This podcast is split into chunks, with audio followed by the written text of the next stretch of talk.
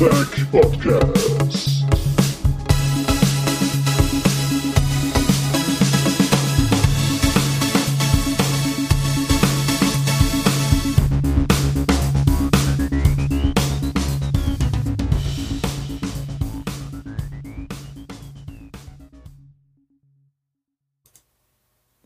Hallo und willkommen zur achten Folge vom Battlepod.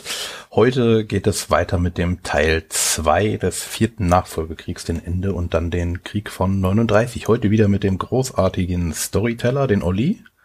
Hallo, äh, und zwar den Star Admiral Storyteller. Ab sofort, ja? Da müssen wir gleich noch ein bisschen näher drauf eingehen. Aber stell mal weiter vor. Okay. Und dann unseren äh, famosen äh, Österreicher, den Hoshi. Servus. Und ähm, im Gegensatz zum letzten Mal, wo wir sagten, für euch ist jetzt, jetzt zwar etwas Zeit vergangen, aber für uns nur Sekunden. Äh, für uns sind jetzt doch ein paar Wochen vergangen. Ähm, das war letztes Mal, wo wir noch etwas so. platt. Wie? Zwei, zwei Wochen oder So, so, ne? drei, glaube ich. Drei? Vier? Oder drei? Ach, die Zeit verfliegt, ich werde immer älter und es es passiert nichts mehr. Du Armer. Und ähm, Ja, Olli ne? hat auf jeden Fall gesagt, heute können wir auch vier Stunden machen, ist kein Problem, hat eh nichts mehr vor. Na, ich geh sterben. also ich, ich, ich würde mal sagen, wir fangen trotzdem erstmal ganz kurz mal so den Überblick, was in den letzten Wochen so im Battletech-Universum passiert ist. Ja. Also, first things first. Äh, heute, am heutigen Tage, also der 6.11.2018, habe ich gesehen, dass Blaney Pardo Geburtstag hat, weil ich bin mit dem, wie viele sicherlich andere auch, über Facebook mit ihm befreundet. Ne? Und da kam natürlich die Meldung, er hat Geburtstag. Und da war ich natürlich artig und habe geschrieben, Happy Birthday, Mr. Pardo, have a great day. Und er antwortete, Thank you, Star Admiral Oliver Hake. Also, Thank you, Star Admiral, hat er nur geschrieben. Ach so, wegen da war ich etwas- im Buch. Genau, ich war etwas konsterniert. Für euch zum Hintergrund, äh, der, der Blaney Pardo sammelt immer mal wieder Namen, um diese Namen in seinen künftigen Romanen, Kurzgeschichten oder auch Sourcebooks zu verwenden. Und er arbeitet derzeit an einem super geheimen Buchprojekt, das offensichtlich die Clans irgendwie betrifft in irgendeiner Form äh, und hatte auch meinen Namen auf der Liste. Und es ist halt immer so eine Sache, ob er das dann reinschreibt und ob das dann auch das Editorial im Verlag dann überlebt. Und offensichtlich, oder es scheint so zu sein, dass mein Name durchgekommen ist und meine Figur oder eine Figur meinen Namen trägt und die ist eine Star Admiral. Das ist sozusagen der höchste Rang in der Clan Navy eines Clans. Ich habe heute deswegen nachlesen müssen. Ich habe das vorher noch nie gehört. Aber ich finde es cool, weil mit Marine habe ich es ja auch so ein bisschen. Ähm, World of Warships und dergleichen. Ja, wäre auf jeden Fall toll, wenn ich es dann wirklich ins, ins fertige Buch schaffe, äh, wie auch immer es heißen wird, um dann äh, im Battletech-Lore auch dann vorhanden zu sein. Ich bin kreuzglücklich darüber und ich möchte die ganze Welt dafür umarmen. Nicht schlecht. Jetzt musst du nur hoffen, dass es nicht äh, dem Star Admiral genauso geht wie dein, äh, wie, wie war das? Äh, Rivola oder? Ah, Revilo. Revilo. Revilo. Ihr Schweine. ja, er, er hat ja auch schon irgendwas von episch und, und äh, Wert äh, eine Zeile in Erinnerung und so weiter. Also es könnte sein, dass mein Charakter auch den Heldentod oder ganz tragisch stirbt. Ne? Okay. Äh, noch Ich bin müssen- gespannt. Wir müssen aber jetzt kurz Revilo noch erklären. Ja, ja, ja. Ähm, Im, Battletech-Rollenspiel, was wir jetzt äh, bei dir spielen, hattest Ja. du dich selber als ein NSC reingeschrieben nach dem Namen und dann hieß Revilo. Vor sechs Jahren und es ist keinem aufgefallen. Ja. Und äh, jetzt äh, ist er gestern, äh, ähm, am Dings hier, am Wochenende ist er gestorben, nachdem sein äh, der Spieler, der sein Mac übernommen hatte, komische Sachen tat. Also äh, zur Erklärung, Revilo war halt ein NPC in der Kompanie, in der Söldnerkompanie der Spieler. Und ich habe den da mal eingeschleust in der Hoffnung, dass vielleicht mal irgendein Spieler so weit ist und sagt, hey, pass mal auf, ich möchte auch mal ein Abenteuer machen. Und er hätte ich gesagt, kein Problem, ich habe ja schon Charakter bei euch. Ne? Darauf habe ich immer gewartet. Und au- aus historischen Gründen habe ich diesem, dieser Figur sogar ein Hunchback 4G gegeben, weil das war der erste Mac, den ich damals in der Mechforce Germany im Jahr 1994 ausgewürfelt bekommen habe. Und das Ding ist echt schon ein paar Mal nah an der Vernichtung vorbeigeschrammt, so mit zwei Gyro-Treffern und solche Scherze. Ähm, und dann, die, die hatten den, den, den Hunchback total genial positioniert. Ich konnte mit meinen äh, Ronin überhaupt nicht an deren Formation vorbei, ohne den, den Seitenschuss oder Rückenschuss von einem Hunchback zu riskieren. Ich lob sie noch ausdrücklich dafür. Was machen sie in der nächsten Runde? Ziehen den Hunchback so weg, dass eine Riesenlücke entsteht und mein Ostrock in den Rücken des Hunchbacks spazieren kann. Und jetzt darfst du weiter erzählen, was passiert ist. Ja, dann hast du äh, zweimal eine 4 gewürfelt. Also du hast erst getroffen und Nee, dann nee, zweimal, zweimal. Acht. Nee, zweimal, Zweimal eine 8, eine genau. Äh, hint, äh, was war das? Äh, link, äh, Torso hint- hinten links. Genau, Torso hinten links und äh, der Kritisch einer. Kritisch einer und dann hat der Spieler gesagt, ja, dann nehmen wir halt den Glückspunkt von dem Rollenspiel, was man da nehmen kann und würfelt es nochmal aus. Und was war wieder? Zweimal eine 8. So, das, ey, die Wahrscheinlichkeit, viermal hintereinander die 8 zu würfeln mit 2W6, die müsste, bitte rechnet mir die mal aus. Nee. Zu hoch. Ja. Und dann, dann kam noch die Eject-Sequence und dann musste er würfeln, ob der Pilot zumindestens vor der Armor-Explosion sicher ejected. Was würfelt er da? Doppel 1, glaube ich, ne? Doppel eins. Es wollte so sein. Ich sollte in dieser Szene offensichtlich sterben. Ja. Und um als Star Admiral wiedergeboren zu werden. Total Genau. bescheuert. Ich gebe Okay. euch nie wieder mein Ansprechen. Ja. mal gucken, was nächstes Mal passiert. Ähm, ist denn sonst noch was in der Battletech-Welt passiert? Ja, äh, dieses Wochenende war auch parallel noch die PhoenixCon äh, in, in äh, ich glaube bei Braunschweig oder sind die mal da oben. Ich wollte da ursprünglich auch hin. Ist, ich habe die Fotos gesehen, war anscheinend eine ganz tolle Geschichte. Ähm, da haben, äh, war die Mechforce Germany dabei. Ich glaube, Team Trueborn war beteiligt und äh, ich, ich fand es einfach nur ganz klasse, wie viele Leute da zusammengekommen sind. Es waren sogar äh, zwei russische Battletech-Spieler da die auch äh, viele Figuren, äh, auch so MWO-Figuren mitgebracht haben zum Verkauf, zum größten Teil auch schon angemalt. Die waren wirklich fantastisch bemalt. Und einerseits bin ich total traurig, dass ich da nicht hingefahren bin, weil ich hatte es ursprünglich vor, aber jetzt wegen unserem Rollenspielabend und auch wegen einer privaten Geschichte am Freitag habe ich gesagt, okay, das ist dann doch vielleicht ein bisschen blöd. Auf der anderen Seite bin ich heilfroh, weil ich glaube, ich, ich hätte meine Familie in die Insolvenz gekauft. Ja, da wird deine Frau dir dankbar sein, dass du es nicht getan Ja. hast. Aber ich, ich, ich will nächstes Jahr, ich möchte da so gerne hin, weil das ist so eine tolle Veranstaltung und ich hätte da so Bock drauf. Aber ich musste mich auch entscheiden. Ich, ich habe ja die Wahl gehabt, äh, im Februar nächsten Jahres nach Hamburg äh, zu fahren. Da ist halt auch äh, dieses, die Nordcon, glaube ich, heißt sie offiziell. Da geht's auch um dieses Ronin-Szenario. Ist halt keine klassische Battletech-Con, wo irgendwelche Turniere gespielt werden oder so. Aber halt ein größeres, zusammenhängendes Szenario. Und da werde ich Haus Kurita vertreten mit zwei Lanzen, die schon vorher festgelegt wurden. Und äh, da fliege ich dann mit dem Flieger mal hoch nach Hamburg von Nürnberg aus. Da freue ich mich auch drauf auf den Flug. Werde mir vorher noch ein bisschen den Hafen anschauen, um dann von den Kollegen mitgenommen zu werden, weil es ist ein bisschen außerhalb die Location. Und dann da zwei Nächte zu verbleiben und schön Ronin Wars zu spielen. Oh, viel Spaß. Ja, ich freue mich auch schon. Wie Bolle. Ja. Okay. Sonst noch irgendetwas? Ah, bestimmt, aber ich habe nicht Ja. alles. Oder?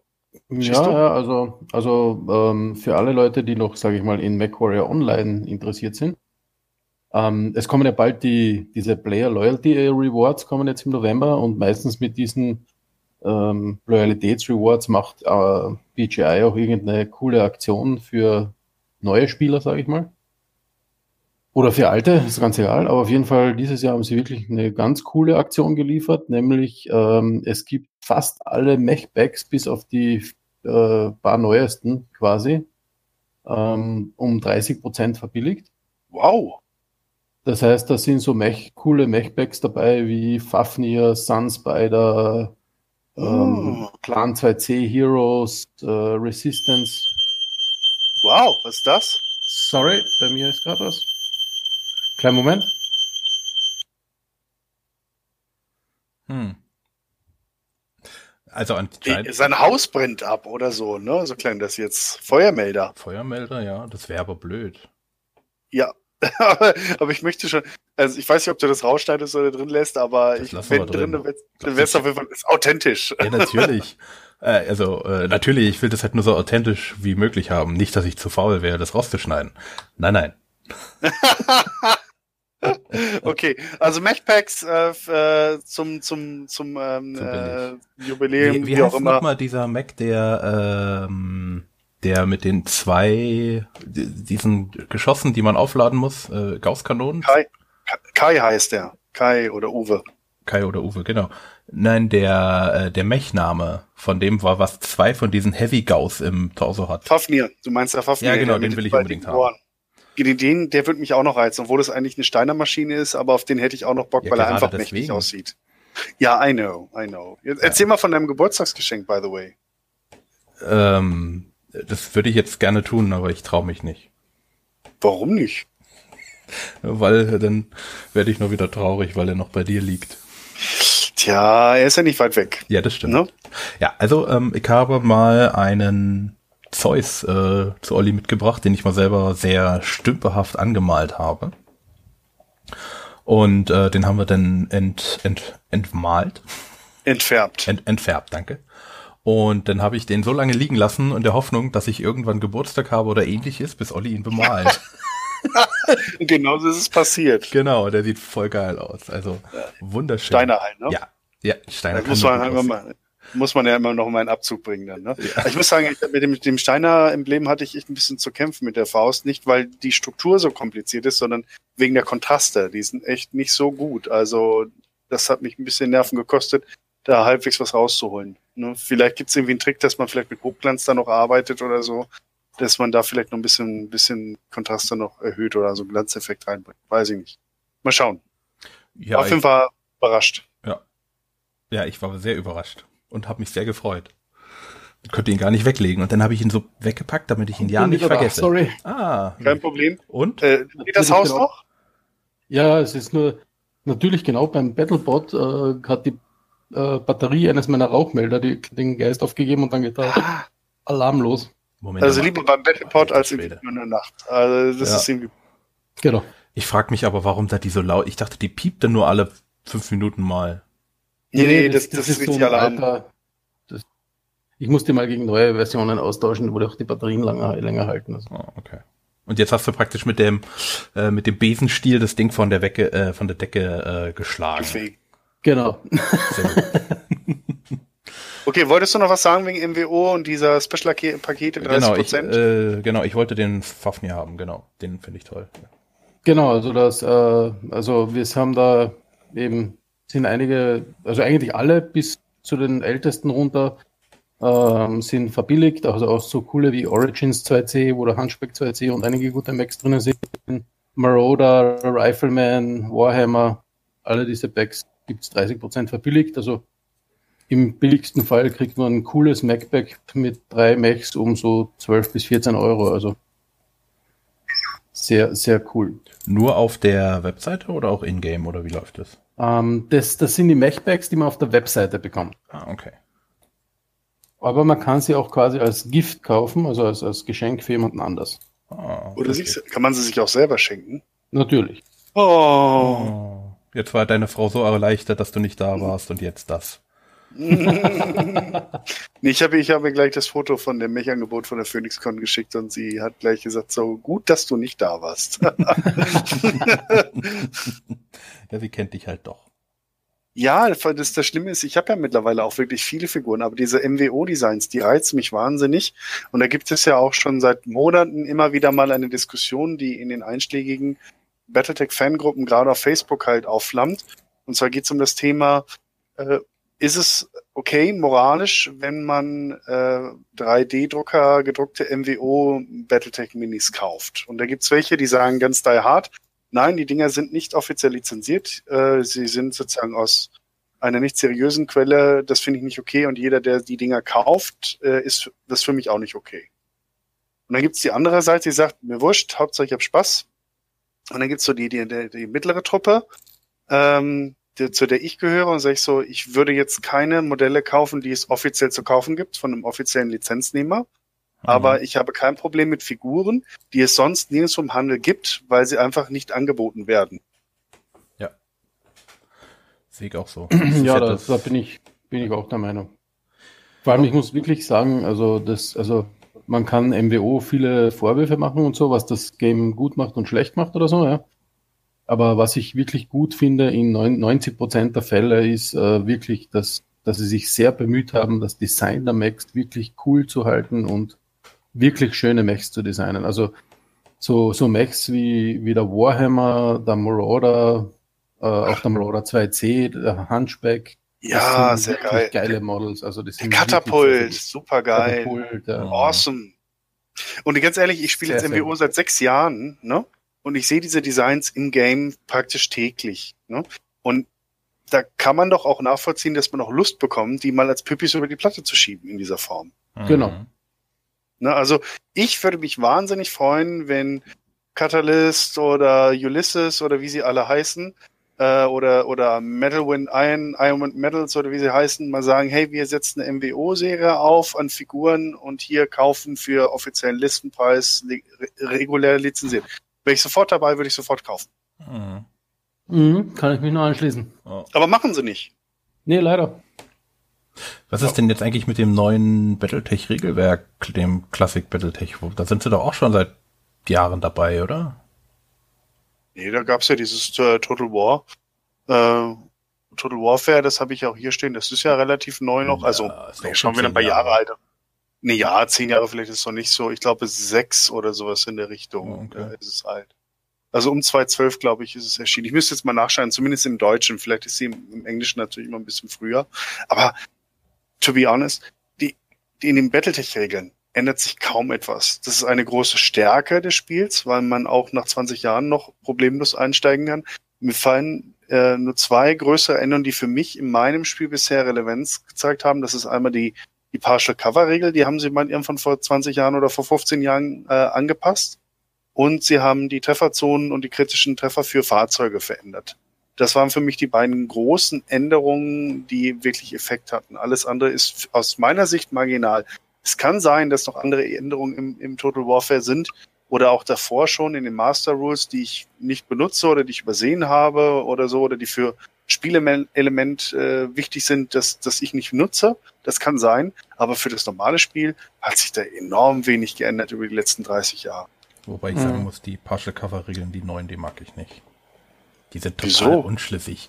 Wenn ich an der Abrisskante stehe, warum sieht der an- andere dahinter? Das ist nicht neu. Das ist die alte Regel und die ist schon seit jeher so. Was Partial Mhm. Cover gemeint ist, früher war Partial Cover immer eine plus drei auf die eigene Deckung. Das heißt, unglaublich schwer zu treffen, jemand, der in der Partial Cover steht. Und das zweite war, wenn ähm, du aber getroffen hast, dann wurde auf der sogenannten Schlagtreffertabelle gewürfelt, wo der Schaden hingeht. Das heißt, die, Treff die Chance, den Kopf zu treffen, war bei 1 zu 6. ah, okay. Das heißt, schwer zu treffen, aber wenn du getroffen hast, dann war es richtig böse. Und das haben sie irgendwann geändert und haben halt die plus eins daraus gemacht, statt plus drei als Deckung. Dafür alle Schüsse, die in die Beine gehen, weil du würfelst auf der normalen Körpertreffertabelle. Und wenn du dann das Bein würfelst, dann geht der Schaden in den Berg und versiegt sozusagen damit oder geht halt daneben. Mhm. Und das fand ich deutlich sinnvoller, weil du triffst halt häufiger, aber äh, hast halt dann, wenn du triffst, dann nicht immer den Kopf mit einer hohen Wahrscheinlichkeit. Hm. Das alles andere ist gleich geblieben, über 30 Jahre. Dann finde ich, dass es seit 30 Jahren doof ist. Das macht es aber einfacher. Das Problem ist, wenn du mit Sichtlinien anfängst und fängst mit einem, äh, mit einem Heckspiel, das ist unglaublich schwierig. Nö, wieso also, mit also mir geht's ja nur darum, dass wenn ich sage, okay, ich bin an der Abrisskante und der andere ist halt oben drauf, dass ich trotzdem meine Partial Cover kriege. Jupp, Jungs, dann- äh, ich glaube, das Ja. ist eine Diskussion für eine andere Zeit. Ja, da hast du recht, hast du recht. Okay, nee, lass uns mal jetzt hier anfangen, Butter bei die Fische. Also, Okay. Äh, eine Sache Thema noch, war? Äh, muss ich noch sagen, Ach. ich habe in der letzten Folge gibt's äh, Dings äh, Kapitelmarken. Das einzige Yeah. Problem war, dass wir manchmal ein bisschen gesprungen sind und ich sie dann nicht so richtig äh, zuordnen konnte, aber ich habe so halbwegs hingekriegt, hoffe ich. Ja, also jetzt geht's los bei 19 Minuten. Yeah. Also letztes Mal waren wir stehen geblieben am sozusagen beim, beim, beim, bei der Schlussabrechnung des vierten Nachfolgekrieges, weil der ist ja offiziell, äh, warte mal, wann war das? 3030 geändert. Ich äh, scrollen hier gerade mal durch meine Notizbogen. Genau, Nicht, dass ja. der, nicht irgendwie Blödsinn erzähle. Äh, when they do more defense stance in 3030, äh, genau, also 3030 nach nur zwei Jahren, das ist im Verhältnis zu den anderen Nachfolgekriegen deutlich weniger. Ich glaube, der dritte Nachfolgekrieg war so um die 150 Jahre oder sowas in der Richtung. So ist es ja, das war so ein Stellungskrieg und der war wirklich ein flotter Krieg im Prinzip. Absolut, genau. Flotter Krieg, aber der auch extreme Ergebnisse hervor, äh, hervorgerufen hat. Liao wir war ja zur Hälfte weg, So ist es, ja. also zumindest an Planeten. Und das Militär, irgendwo hatte ich mal hier gelesen, das waren ja auch äh, in, oh, Entschuldigung, enorm, was, was die für ein Aderlass hatten, das, das Liao-Militär. Also über 50 Prozent der Militäreinheiten waren von der Karte geputzt sozusagen.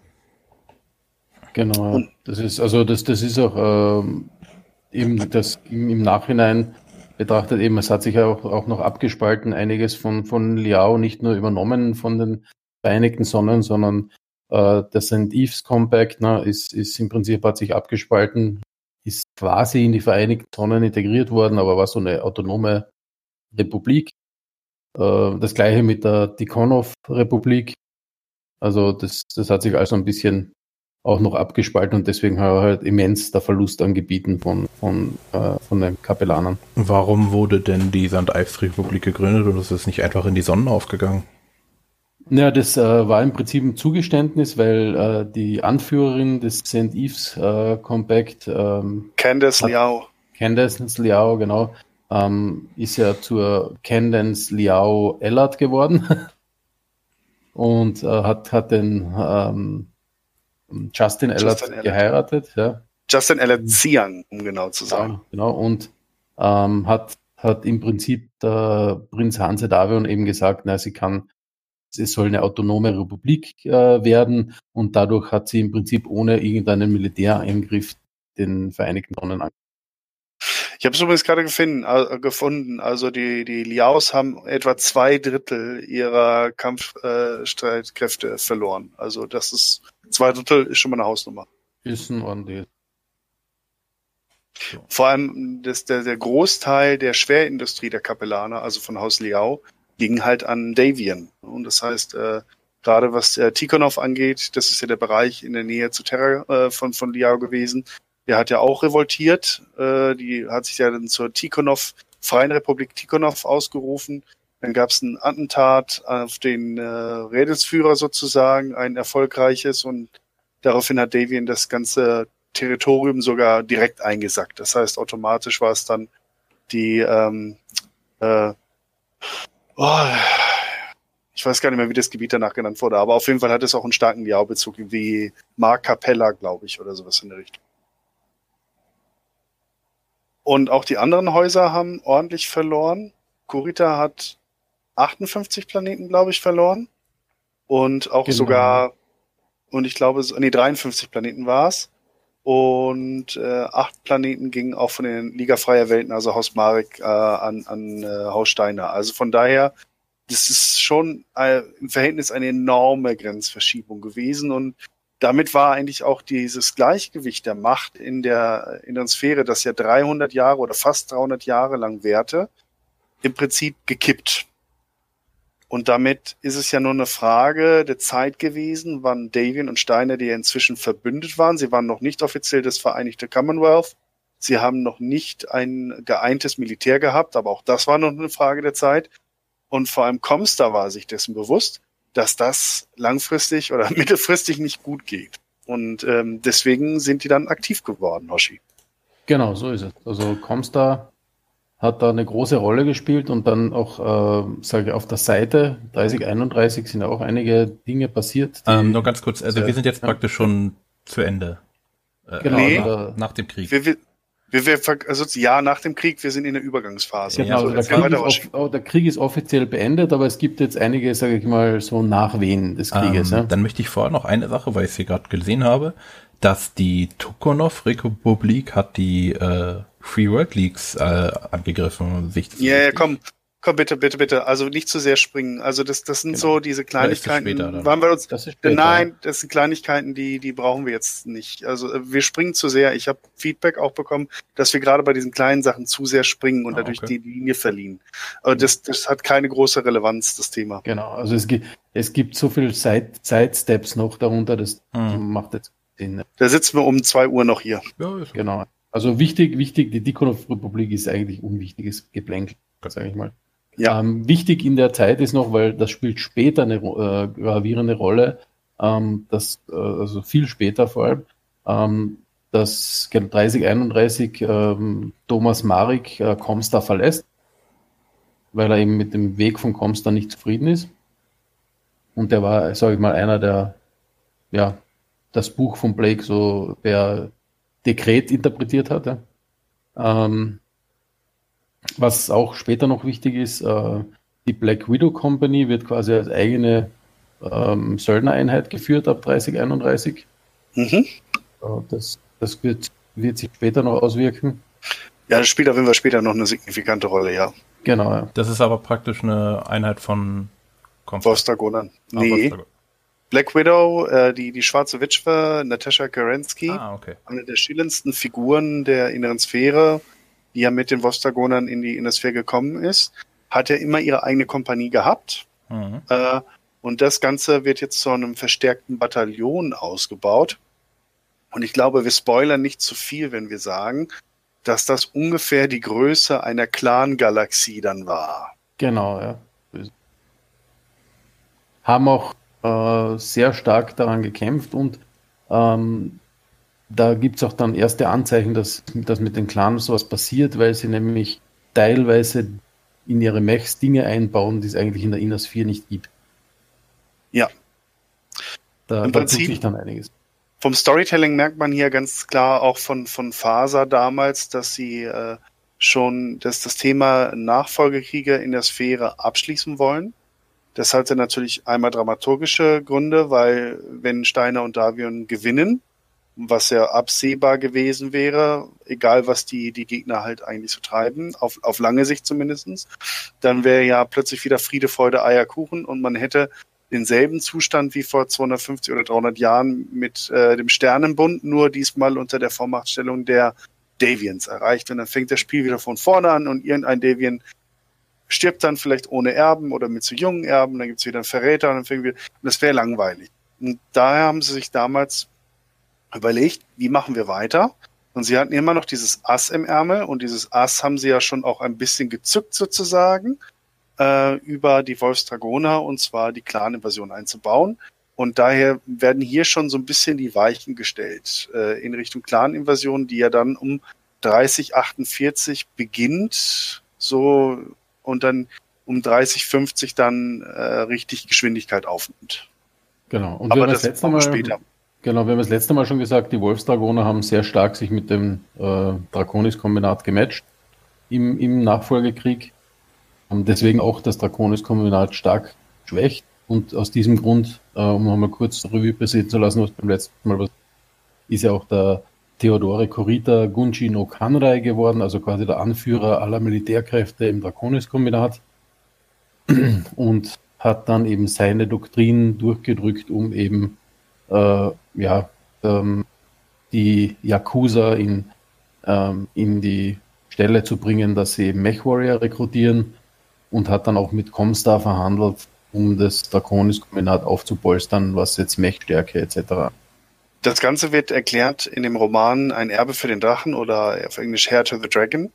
Ich finde, das ist so ein bisschen Schuberts Unvollendete, dieses.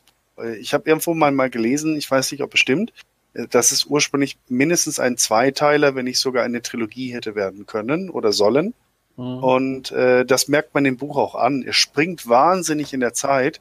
Heute habe ich noch eine Diskussion gesehen im International Battletech Forum, mit welchem Buch sollte man beginnen? Und einer hat tatsächlich gesagt, mit Hair to the Dragon, also ein Erbe für den Drachen. Da habe ich gesagt, um Gottes Willen, dieses Buch springt über 30 Jahre von Event zu Event, spoilert dich massiv zu ganzen Trilogien, die zwischendurch gelaufen sind. Also Erbe für den Drachen beginnt weit vor dem vierten Nachfolgekrieg und endet weit nach dem vierten Nachfolgekrieg. Und wer dieses Buch als Einstieg annimmt, äh, sagt er, okay, dann kann ich mir auch die, die, die Bundesliga-Zusammenfassung angucken im Fast Forward, bevor ich mir die Spiele anschaue. genau. Also das ist sehr spoilerig, obwohl ich das Buch sehr, sehr gerne habe. Also ich, ich mag das sehr, aber es ist ähm, ja teilweise, wenn man die anderen Bücher nicht kennt, wäre es, glaube ich, auch sehr verwirrend zu lesen. Also. Total. Also ich glaube, es ist eine super Ergänzung ähm, wenn man halt die anderen Bücher gelesen hat. Also ich würde sagen, was die vierte Nachfolgekrieg angeht, ist es das letzte, was man gelesen haben. Es sind neun Stück. Ich habe heute eine Liste gemacht für jemanden. Also angefangen mit Grey Death Legion 1, 2, 3, dann meines Erachtens äh, Das Schwert und der Dolch, danach genau. die drei Bücher von der Warrior-Trilogie, danach äh, Wölfe an der Grenze und dann ein Erbe für den Drachen. Das ist für mich so chronologisch die sinnvollste Reihenfolge, was so die, diese, die ersten Bücher angeht. Ja, damit gehe ich d'accord. Na, jedenfalls, Erbe für den Drachen ist aber auch hauptsächlich das, worüber wir halt heute eigentlich sprechen und diverse Sourcebooks natürlich und, und auch Webseiten. Comstar ist da, glaube ich, der, der, der Enabler, der das Ganze sozusagen lostritt, der, der genau. Funke, ne? Und äh, ich glaube, Comstar ist so dein, dein Lieblingsgebiet, deswegen würde ich dir gerne das Wort überlassen. Was tut Comstar? Genau, also was, was im Hintergrund eben abgelaufen ist, eben der äh, Julian Tiepolo äh, ist an einem Herzinfarkt gestorben, ja, äh, am Ende des äh, Nachfolgekrieges. Die Mündo Waterley, seine, seine größte Kontrahentin, ist zum Primus von Comstar ernannt worden. Und die war eben nicht so eben die, wir arbeiten im Hintergrund Verfechterin, sondern die hat gesagt, Comstar muss jetzt endlich ähm, das Wort von Blake wahrmachen und eine führende Rolle übernehmen in dem Ganzen. Natürlich hat er jetzt nicht komplett gleich den Baseballschläger ausgepackt, sondern hat versucht zuerst mal eben ähm, Mech zu platzieren auf Comstar-Einrichtungen, ähm, ähm, hat dann auch mit Hanse Davion vereinbart, dass eben das Interdikt, das ja im vierten Nachfolgerkrieg äh, verhängt worden war über die äh, Vereinigten Sonnen, aufgehoben wird unter der Bedingung, dass Comstar seine Einrichtungen mit Mechs schützen darf, die von äh, Mercenaries ähm, betrieben werden, was aber dann eigentlich nicht stimmt, weil eigentlich sind die dann zu den Comguards geworden, also zu den Mechkriegern von Comstar. Ähm, hat dann auch äh, große militärische Leute versucht zu rekrutieren.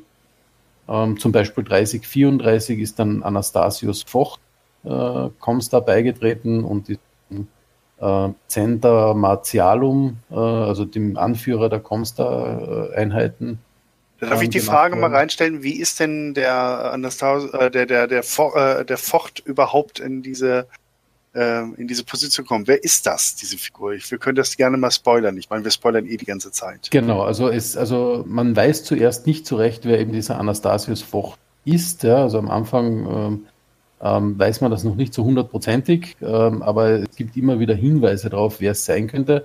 Er ist auf jeden Fall ein absolut genialer militärischer Leader, ja, ähm, und ein ganz schlechter Politiker, das war klar. ja, ja. Ähm, und ähm, irgendwann kommt man drauf, dass äh, Frederik Steiner ja von, von Aldo Lestrade irgendwann äh,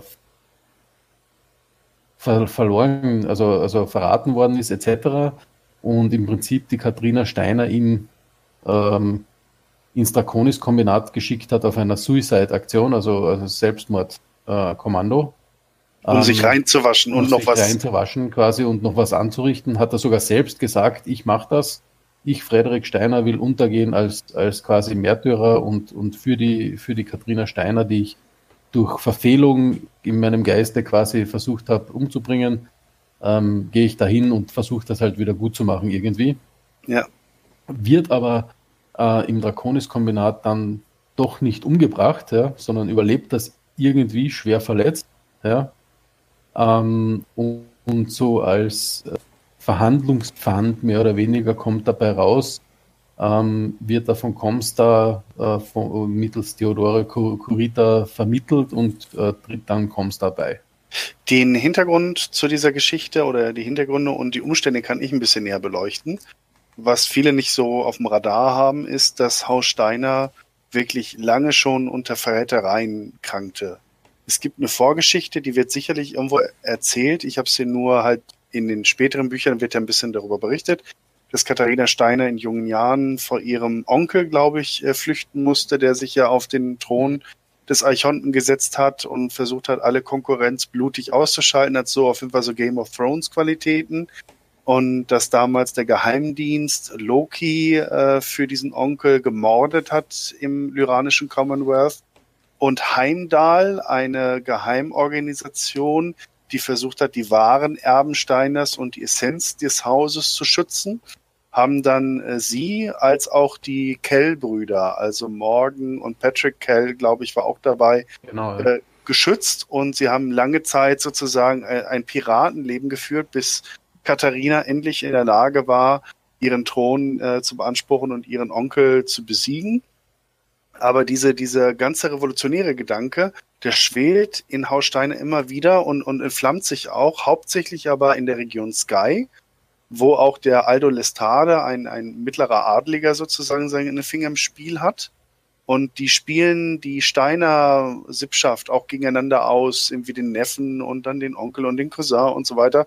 Und Frederik war einer, der auch darauf reingefallen war, sich hat instrumentalisieren lassen. Wie du sagtest, scheiß Politiker, aber geiler Herrführer. Mhm. Und als Frederik im letzten Moment erkannt hat, was er da angerichtet hat, äh, hatte in dieser Situation haben sie gewissermaßen aus Kurita dazu eingeladen, einen erfolgreichen Gegenangriff zu starten in äh, die in die erdnahe, erdnahe Region. Und ähm, Theodora hatte sich vom Munde und unter der Hand Streitkräfte und Ressourcen zusammengespart, um diesen Angriff zu führen, für den er von seinem Vater kein grünes Licht bekommen hat. Das heißt, also es war von seiner Seite schon eine Geheimaktion an seinem Vater vorbei. Und das wird in äh, ein Erbe für den Drachen sehr genau beleuchtet, dass Theodore und Takashi sich überhaupt nicht grün sind. Takashi hält Theodore für verweichlicht und Theodore äh, versucht in den ersten Jahren immer noch seinem Vater zu gefallen und gerecht zu werden. Aber je älter er wird, umso mehr erkennt er, das hat überhaupt keinen Sinn. Und es, es, ist, es ist auch nicht nützlich. Äh, es geht nicht darum, seinem Vater zu gefallen, sondern dem Drachen zu dienen. Und das ist die Erkenntnis, die in Theodore reift. Und der Drache ist der Staat, die Menschen. Und die, für die sie das Richtige zu tun und nicht für seinen Vater und nicht für ein merkwürdiges Bild, was andere Leute für ihn haben. Also durchaus pragmatisch zu denken, aber auch ein bisschen traditionell, also so, so, so eine Hybridfassung, während sein Vater ein totaler Dogmatiker ist.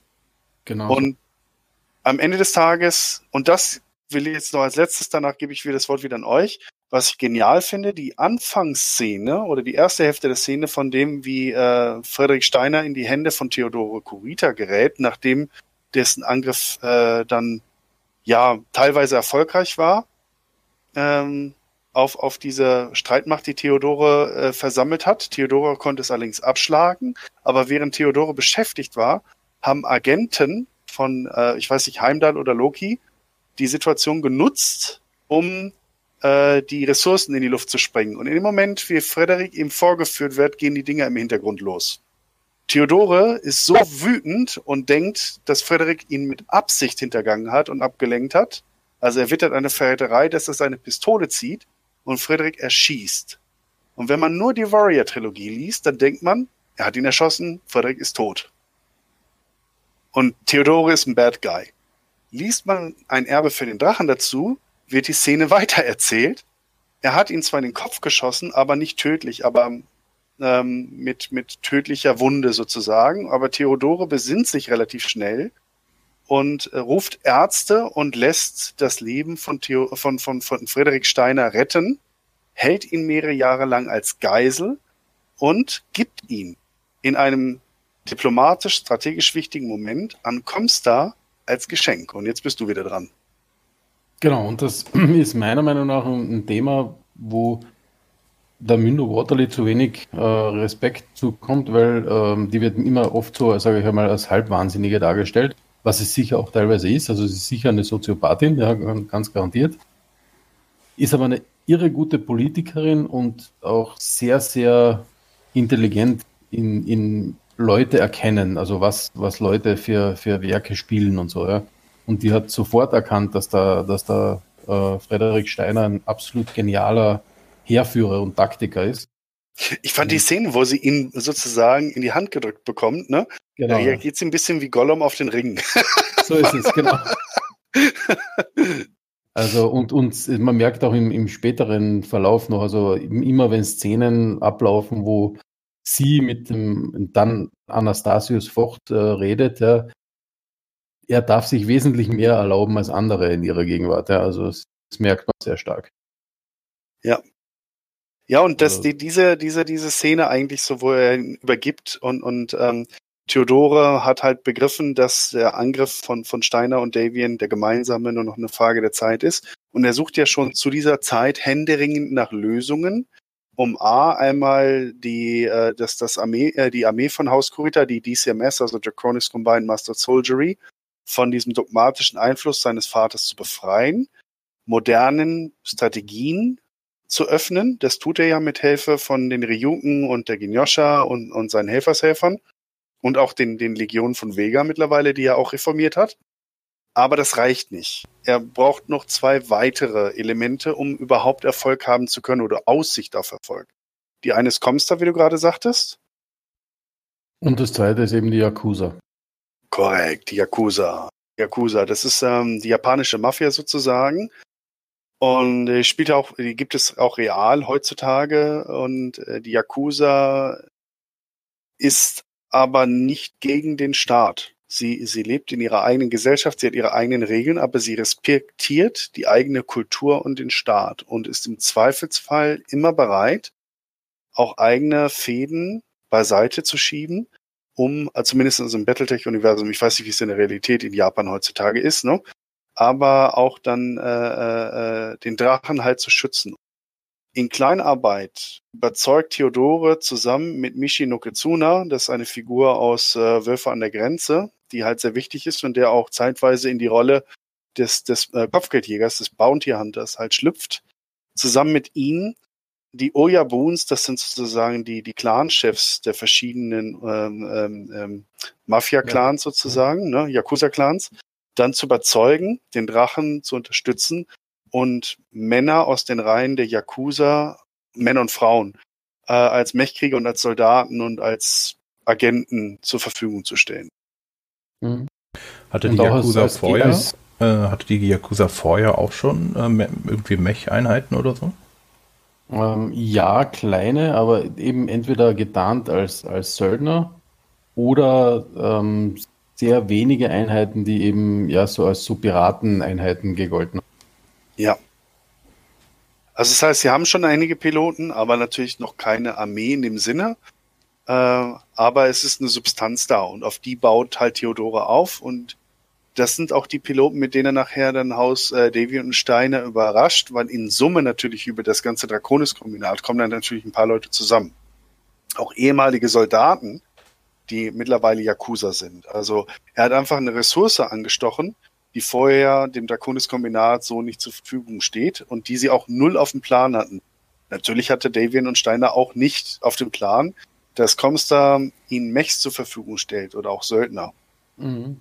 Und, und das, äh, was, was ja. Comst aber schon quasi auf dem Plan hatte, und, und das ist ein wichtiger Punkt, der da 3034 auch passiert, ist, ähm, Comstar wollte quasi, dass die freie Rasalhag-Republik formiert wird.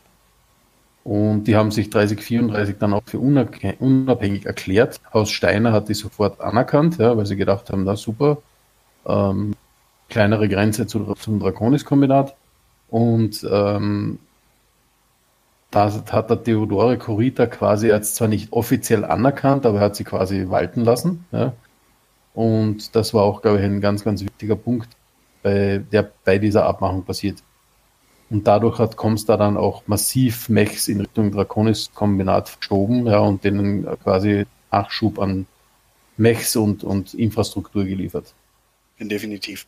Also der Zug mit Rasalhag war auf jeden Fall sehr, sehr clever, auch wenn Theodora am Anfang nicht so begeistert war. Es war also nicht so, dass das äh, äh, Comstar an ihr angetreten ist, also machen wir das und Theodora vorne, yay, alles klar. Er musste sich das auch wirklich genau überlegen, weil man darf nicht vergessen, Rasalhag war die Erfolgsfront sozusagen von Haus Kurita über lange Zeit. Äh, Haus Steiner war trotz ihrer wirtschaftlichen Überlegenheit Haus Kurita militärisch immer wieder unterlegen und Kurita hat sich langsam aber sicher in das lyranische Commonwealth hineingefressen.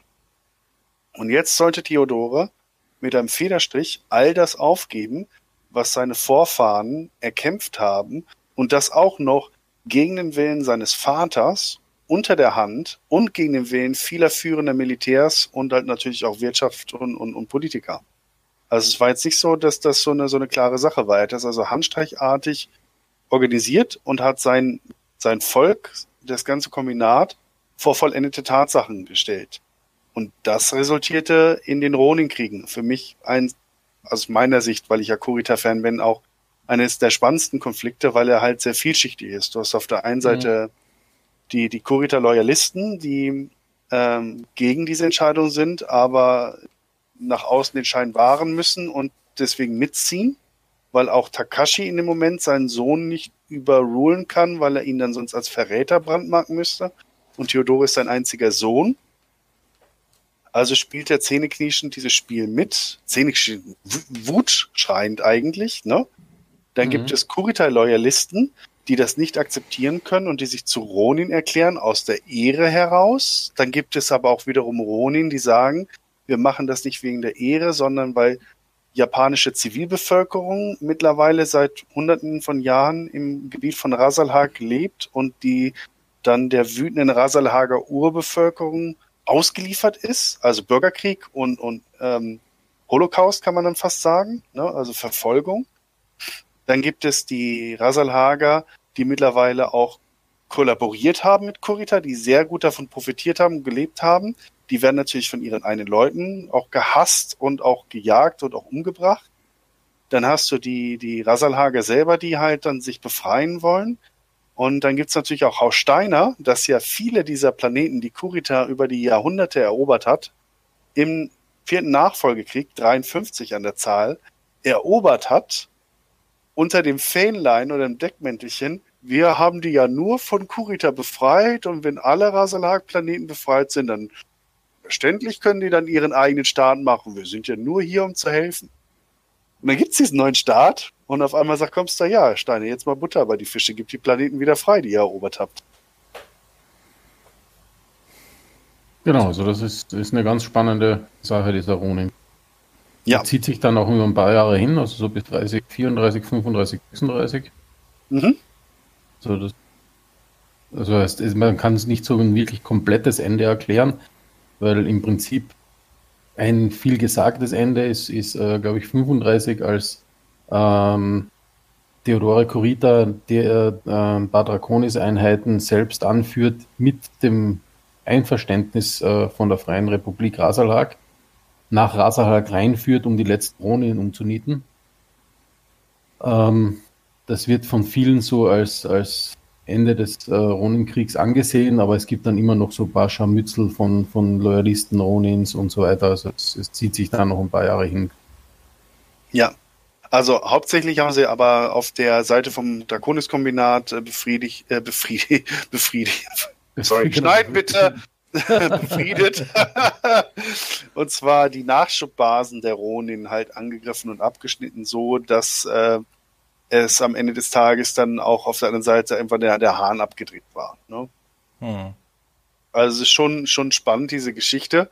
Und vor allem hat es Theodore in diesem Moment dann auch als Führungsperson außerhalb von irgendwelchen nur planetaren Konflikten bekannt gemacht, weil er dann erstmals öffentlich sozusagen auch in diesem Maßstab in Erscheinung getreten ist. Und das ist halt der nächste Schritt in seiner Entwicklung gewesen, hin für die finale Vorbereitung äh, äh, im, im äh, Krieg von 3039, der ja sozusagen der, die, das letzte Kapitel des vierten Nachfolgekriegs ist, wenn man äh, das mal auf Herz und Nieren Genau. Ein paar um. Kleinigkeiten passieren nebenher, auf die ich nicht extrem eingehen möchte, aber nur damit sie kurz erwähnt sind. Ähm, also Duncan Marek wird äh, 3035 äh, Captain General der Free, äh, Free Worlds League. Ähm, das ist vielleicht noch ein, ein kleiner Spoiler passiert, 3035. Ähm, Wolfs Dragoner ähm, beordern alle ihre äh, Söldner-Einheiten inklusive der Black Widow Company zurück nach Outreach. Und die dürfen keine Aufträge mehr annehmen, also da braut sich was zusammen. Mhm. Ähm, 3036 äh, verstirbt aus unerklärlichen Weise Maximilian Liao, Ähm, Bei so einer Tochter würde mich gar nichts wundern und genau, unerklärlich und, sein. und Romano Liao wird äh, als Kanzlerin bestätigt. Und im gleichen Jahr ähm, wirft äh, Thomas Marek den Duncan Marek äh, vom Sessel und wird Captain General in der Free Worlds League. Also da geht's auch ein bisschen zu quasi. Wobei ich nicht weiß, wer besser ist, äh, Romano oder Max Liao. Beide verrückt wie Genau. bescheuert, ne? Beide komplett gaga, ja. Aber du hattest noch eine Frage, Dennis. Hau rein. Ähm, nur vielleicht können wir das ganz kurz klären. War Razalhag vorher jemals eine eigene Republik oder so? Nicht, dass ich wüsste, oder? Boah, da hast du mich jetzt kalt erwischt. Ich glaube aber schon, Ähm, aber das ist ja. schon sehr lange her. Genau, also es ist, es im Prinzip, wie sich die ganze, also zu den Zeiten, wie die Star League existiert hat, ja, also wieder, ich glaube, erster, erster Battlebot, wo wir über die Geschichte geredet haben, hat es ja trotzdem schon diese ganzen Gebiete gegeben. Ja, es war zwar unter quasi der Star League alles vereint, aber es hat so Mhm. wie in Deutschland Bundesländer oder so weiter hat's alles hat's gegeben. Ne? Ja. Und zu dieser Zeit gab es auch die Auton das autonome Gebiet äh, Raselhag. Ja. Ah, okay. Also Ach, Sahne hilft. Warte, ich guck mal nebenbei noch nach. Also ich glaube, das, was Hoshi sagt, ist grundsätzlich auf jeden Fall schon mal richtig, aber die genauen Zahlen und so, ne? genau, das also nach dem Fall der Star League glaube ich nicht, dass es Rasalhag Republik hat, wenn ich mich richtig entsinne. Das hätte ich jetzt auch so gesagt. Genau. Das ist auch so, dass es Es- gleich es- in, es in gab- Steiner es gab- und äh, Genau, es gab vor der Formierung der Star League gab es eine ganze Reihe an, an, an verschiedenen Republika Republikgebilden, sage ich mal. Ja.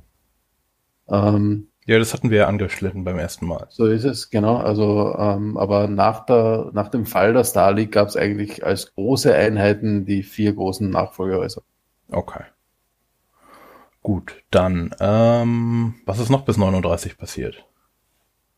Ja, im Ähm, Prinzip, äh, da, würde ich jetzt ganz gerne noch mal kurz einhaken. Was ich halt spannend finde, ist, Mhm. es gibt keine Romane, die äh, ernsthaft die Geschehnisse auf Seiten der anderen äh, Staaten halt beleuchten. Also Wölfe an der Grenze äh, und, und äh, ähm, ähm, ein, ein äh, Erbe für den Drachen sind die einzigen Romane aus dieser Zeit, die damals dazu erschienen sind. Ne? Mittlerweile hat man ja auch ein paar Lücken Mhm. gefüllt, indem andere Autoren jetzt in den letzten Jahren auch nochmal Romane geschrieben haben zu Star League und davor und danach. Da kann sein, dass inzwischen wieder was entschieden ist, aber in, in Anfang der 90er oder um, um 1990 herum war das wirklich so eine Zäsur und man merkte wirklich, ein Erbe für den Drachen ist so Stückwerk ein bisschen. Gutes Stückwerk, aber Stückwerk. Und sie wollten einfach diesen, diesen, diesen Sprung zur Clan-Invasion anscheinend möglichst schnell und hastig vollziehen. Hm. Und deswegen von außen betrachtet war damals alles Friede, Freude, Eierkuchen. Melissa und Hanse waren verheiratet. Sie haben insgesamt, glaube ich, vier Kinder bekommen. Und äh, Steiner und Davian wuchsen zusammen. Sie haben ein gemeinsames Militär entwickelt. Und äh, ja, bei Marek, die waren mit sich selber beschäftigt. Ne? Hat- Hat ja gerade Hoshi schon angeschnitten. Und Max Liao äh, wurde von seiner, vermutlich von seiner eigenen Tochter halt umgebracht. Oder wurde von seiner eigenen Tochter umgebracht. Ähm, tja, und das war's eigentlich so im Grunde. Ne? Da ist einfach in dieser Zeit nicht wirklich viel passiert. Es war nur so, dass innerhalb von Haus Davion die Kräfte, die eine Fortsetzung des Krieges und vor allem gegen Kurita forderten, immer lauter wurden. Vor Genau, allem also- die, äh, die, die Sandowals aus, äh, aus der Mark Draconis waren da besonders harte und heftige Verfechter. Genau, und zur gleichen Zeit passierte im Prinzip auch, also genau 3039 nämlich, ähm, dass die Katrina Steiner ähm, abdankt und die Melissa Steiner, Steiner Davion, weil er jetzt verheiratet, ähm, zum Achon ernannt wird und dadurch quasi wirklich das, diese Fusionierung der beiden Staaten passiert. Weil im Prinzip die Melissa Steiner Davion, die Ehefrau vom Hanse Davion, der, die, sie ist quasi der Achon des äh, vom Steinhaus Steiner und er ist der äh, erste Prinz der Vereinigten Donnen. Ja, quasi ein Ehepaar regiert jetzt beides, ne? Übrigens ganz kurz, ich habe es gerade nachgeschaut. Also Haus Kurita hat äh, Rasalhag im Jahr 2330, also gute 700 Jahre zuvor unterworfen. Damals war es die Prinzipalität von Rasalhag und dann folgten also 30 Jahre lang Guerillakrieg und dann hat es man so nach und nach halbwegs befriedet. Also diese Phase der Unterdrückung währt in verschiedenen Ausbaustufen schon sieben Jahrhunderte lang. Ah ja. Super. Wissen wir Bescheid. Also nicht super für die, aber äh, danke. Gerne. okay, also ähm, das, die Fusion ist komplett. So ist es. Und im Prinzip ähm, in dieser Fusion passiert dann quasi der Auslöser des, des Krieges von 3039, nämlich böse Zungen behaupten, der Hanse Davion hat gesehen, okay, ähm, dem Draconis-Kombinat ist es nicht so gut gegangen. Die haben auch viel in diesen Ronin Wars eben auch noch einmal verloren an, an Einheiten und alles Mögliche. Ähm, hat nicht gewusst, dass äh, was im Hintergrund alles passiert und hat dann gesagt, okay, geben, wir geben den ganzen internen Druck nach und äh, wir greifen das Draconis-Kombinat an und ähm, werden das, wie, hat das so schön gesagt, ich, ich glaube, er hat das irgendwie so genannt, werden das Draconis-Kombinat befrieden und von Tyrannei äh, säubern. Also da wirklich ja. so einen kompletten auch Befreiungskrieg draus gemacht. Äh, das Draconis-Kombinatvolk im Prinzip hat er dargestellt, wird komplett unterdrückt und, und das muss befreit werden. Ja. Und man hat ja auch mit einem vergleichsweise schnellen Sieg gerechnet, weil äh, man hat einmal die, die Wirtschaft des Draconis-Kombinats als äh, sehr schwach eingeschätzt, äh, vor allem auch nach den Verlusten gegen Wolfsdragoner im, im vierten Nachfolgekrieg, die Verluste an der, im Rahmen der Operation Götterdämmerung an der Lyranischen Front gegen Haus Steiner. Und wirklich so dieses äh, bisschen der, der Gigant auf den tönernen Füßen, so hat man das äh, gesehen. Und man dachte eigentlich so mit der ersten Invasionswelle äh, hat man auch die Grenzplaneten übersprungen mit Absicht. Also und ähm, ist ins, ins Hinterland sozusagen äh, dann gegangen und hat dann aber auch da wenig äh, Widerstand halt getroffen. Und äh, das hat halt dazu geführt, dass äh, diese Invasion ein bisschen ins Leere gelaufen ist. Und da finde ich auch wieder die Parallelen zur tatsächlichen Militärhistorie interessant, weil es erinnert so ein wenig an die Phase der Operation Barbarossa äh, im, im Russlandfeldzug 1942, als die deutsche Wehrmacht äh, mit dem Fall, ich glaube, Blau war's, äh, Richtung Kaukasus vorgerückt ist und die Sowjets inzwischen auch die deutsche Strategie und Taktiken halt kannten und ihnen nicht mehr so viel Angriffsfläche geboten haben und die äh, Wehrmacht sozusagen ins Leere stießen ließ. Das heißt, die haben zwar wahnsinnig viel Bodengut gemacht, aber diese riesen Kesselschlachten, diese Vernichtung von gigantischen äh, äh, Truppenansammlungen der Roten Armee, die fanden in dieser Form nicht mehr statt. Zwar ja. gab es sowas doch, aber nicht in der Dimension. Und was natürlich der Hansa Darion auch sich ziemlich sicher war, dass er technologisch dem Draconis-Kombinat überlegen ist. Ja. Ähm, weil er hat natürlich äh, alle Daten aus, aus dem Helmcore, Grey Death Legion, ja, gesammelt und hat er dieses äh, New Avalon Institute of Science hinter sich gehabt, und die haben Mech-Designs ausgespuckt. Äh, da hat es dann plötzlich so Dinge wie Double Heatsinks, Doppel-Wärmetauscher äh, gegeben.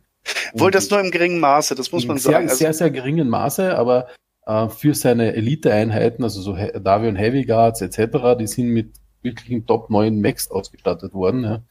Ja. Ähm, und äh, da hat er sich äh, dann auch gesagt, okay, so strategische Strikes kann ich wirklich auch komplett mit technologischer Überlegenheit führen. Ja. ja.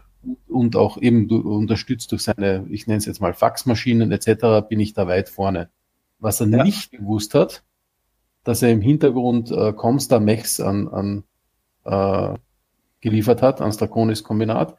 Und was bei diesen Lieferungen auch entstanden ist, erstens einmal, das Draconis-Kombinat hat im Geheimen durch Theodore Kurita auch so eine Art äh, Institut ins Leben gerufen gehabt, die äh, den Helmchor ausgewertet haben. Ja. Ähm, und Comstar war teilweise sehr, sehr rasch bei ihren Mech-Lieferungen. Ja. Und, und haben überhastet, einigen, könnte man sagen. Überhastet, genau. Und haben bei einigen Mechs vergessen, weil die haben ja im Prinzip im Hintergrund äh, Sternenliga-Ära taugliche Mechs, ja. Sternenbund-Mechs gehabt, ja. Ähm, und haben bei einigen dieser Mechs verge äh, vergessen, einige Dinge zurückzubauen auf, auf, den, Techno auf den rückständigen technologischen Stand, der äh, eigentlich Stand der Dinge war. Ja. Und aus diesen Dingen hat man auch sehr viel Know-how gezogen und Ähm, deswegen sind also schon 30, 38 so Mech-Varianten entstanden, äh, wie der Hatamoto G ähm, äh, oder einige Charger-Varianten. Also ja, der Hatamoto wurde ja auch als Charger 2 einklassifiziert, Genau, so weil man es, ihn ja. nicht so zuordnen konnte. Ne? Genau, es, es gab auch einige Fehler dabei, also wie den verhassten äh, Doboku. Ja, das war quasi ein Mac, der Probleme in all seinen Systemen hatte, ja, weil einfach nichts funktioniert hat. Aber man hat da sehr, sehr High-Tech quasi rausgelassen ins Feld. Hm. Und, und mit dem hat der Hanse Darwin absolut nicht rechnen können. Ja. Ja, nee, absolut nicht. Also da war auch sein Geheimdienst abgeschottet, weil Comstar ja natürlich auch diese Dinge gedeckt hat. Und, und das war natürlich auch ein mächtiges Schwert. Das heißt, der, der wirklich ansonsten sehr gut funktionierende Davian-Geheimdienst hatte da einen schweren Stand und hat auch weniger gesehen, als äh, eigentlich zu erwarten war. Zumal sie auch diesmal keine Verräter in, in den Reihen des Gegners hatten, so wie äh, jetzt zum Beispiel Justin Alexia. Ne, der war ja direkt an der, an der Quelle bei Haus Liao im Rahmen des vierten Nachfolgekrieges. So etwas gab es jetzt bei Haus Kurita. Und Genau die so ist Macs es. waren aber, also diese Comstar Macs, die waren aber auch nicht an den Grenzplaneten, sondern weiter hinten stationiert, oder wie? Na, da kommen wir zu. Das ist gut, dass du das Ja. fragst, weil das ist interessant. Ne? Also wenn die, ähm, äh, äh, wenn die Davians auf so wenig Widerstand getroffen sind und, und kaum Mechs gefunden haben und die, die sie gefunden haben, haben sich in der Regel nicht im Kampf gestellt, sondern eher einen Guerillakrieg geführt. Ne? Wo waren denn dann die Streitkräfte? Es gab dann Davian-Offiziere, die gesagt haben, na ja, da ist halt einfach nicht mehr viel, so wie halt die Wehrmacht damals über die Sowjets gedacht hat. Ne?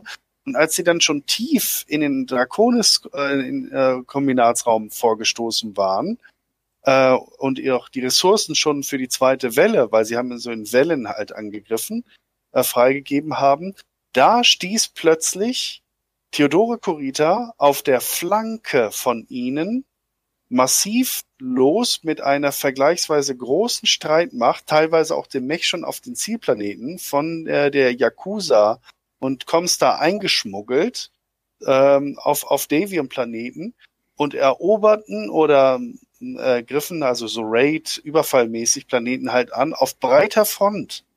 Und während also die, die Davians sich so auf den Innersphären Norden zu bewegten, brachen auf der anderen Flanke die Kurita-Regimenter nach Süden halt durch und sie sah, machten halt viel, viel Rauch sozusagen, viel Lärm um nichts so ungefähr. Sie wirkten halt, äh, als wenn die Streitmacht viel, viel größer war, als sie wirklich gewesen ist und äh, waren auch Richtung New Avalon unterwegs. Und jetzt stand halt Hanse Davion auch vor der Wahl, ähm, gehe ich jetzt weiter? Sie standen auch schon vor einigen der Distriktwelten von Haus Kurita.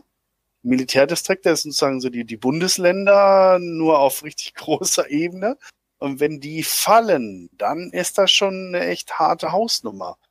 Oder blase ich den Angriff ab, ziehe meine Einheiten zurück und versuche meine Flanken zu denken und auch mein, meine Heimatplaneten, weil die haben natürlich gejault. Ne? Da haben gesagt, oh mein Ja. Gott, die, die, der Russ ist da. Ne? Mhm.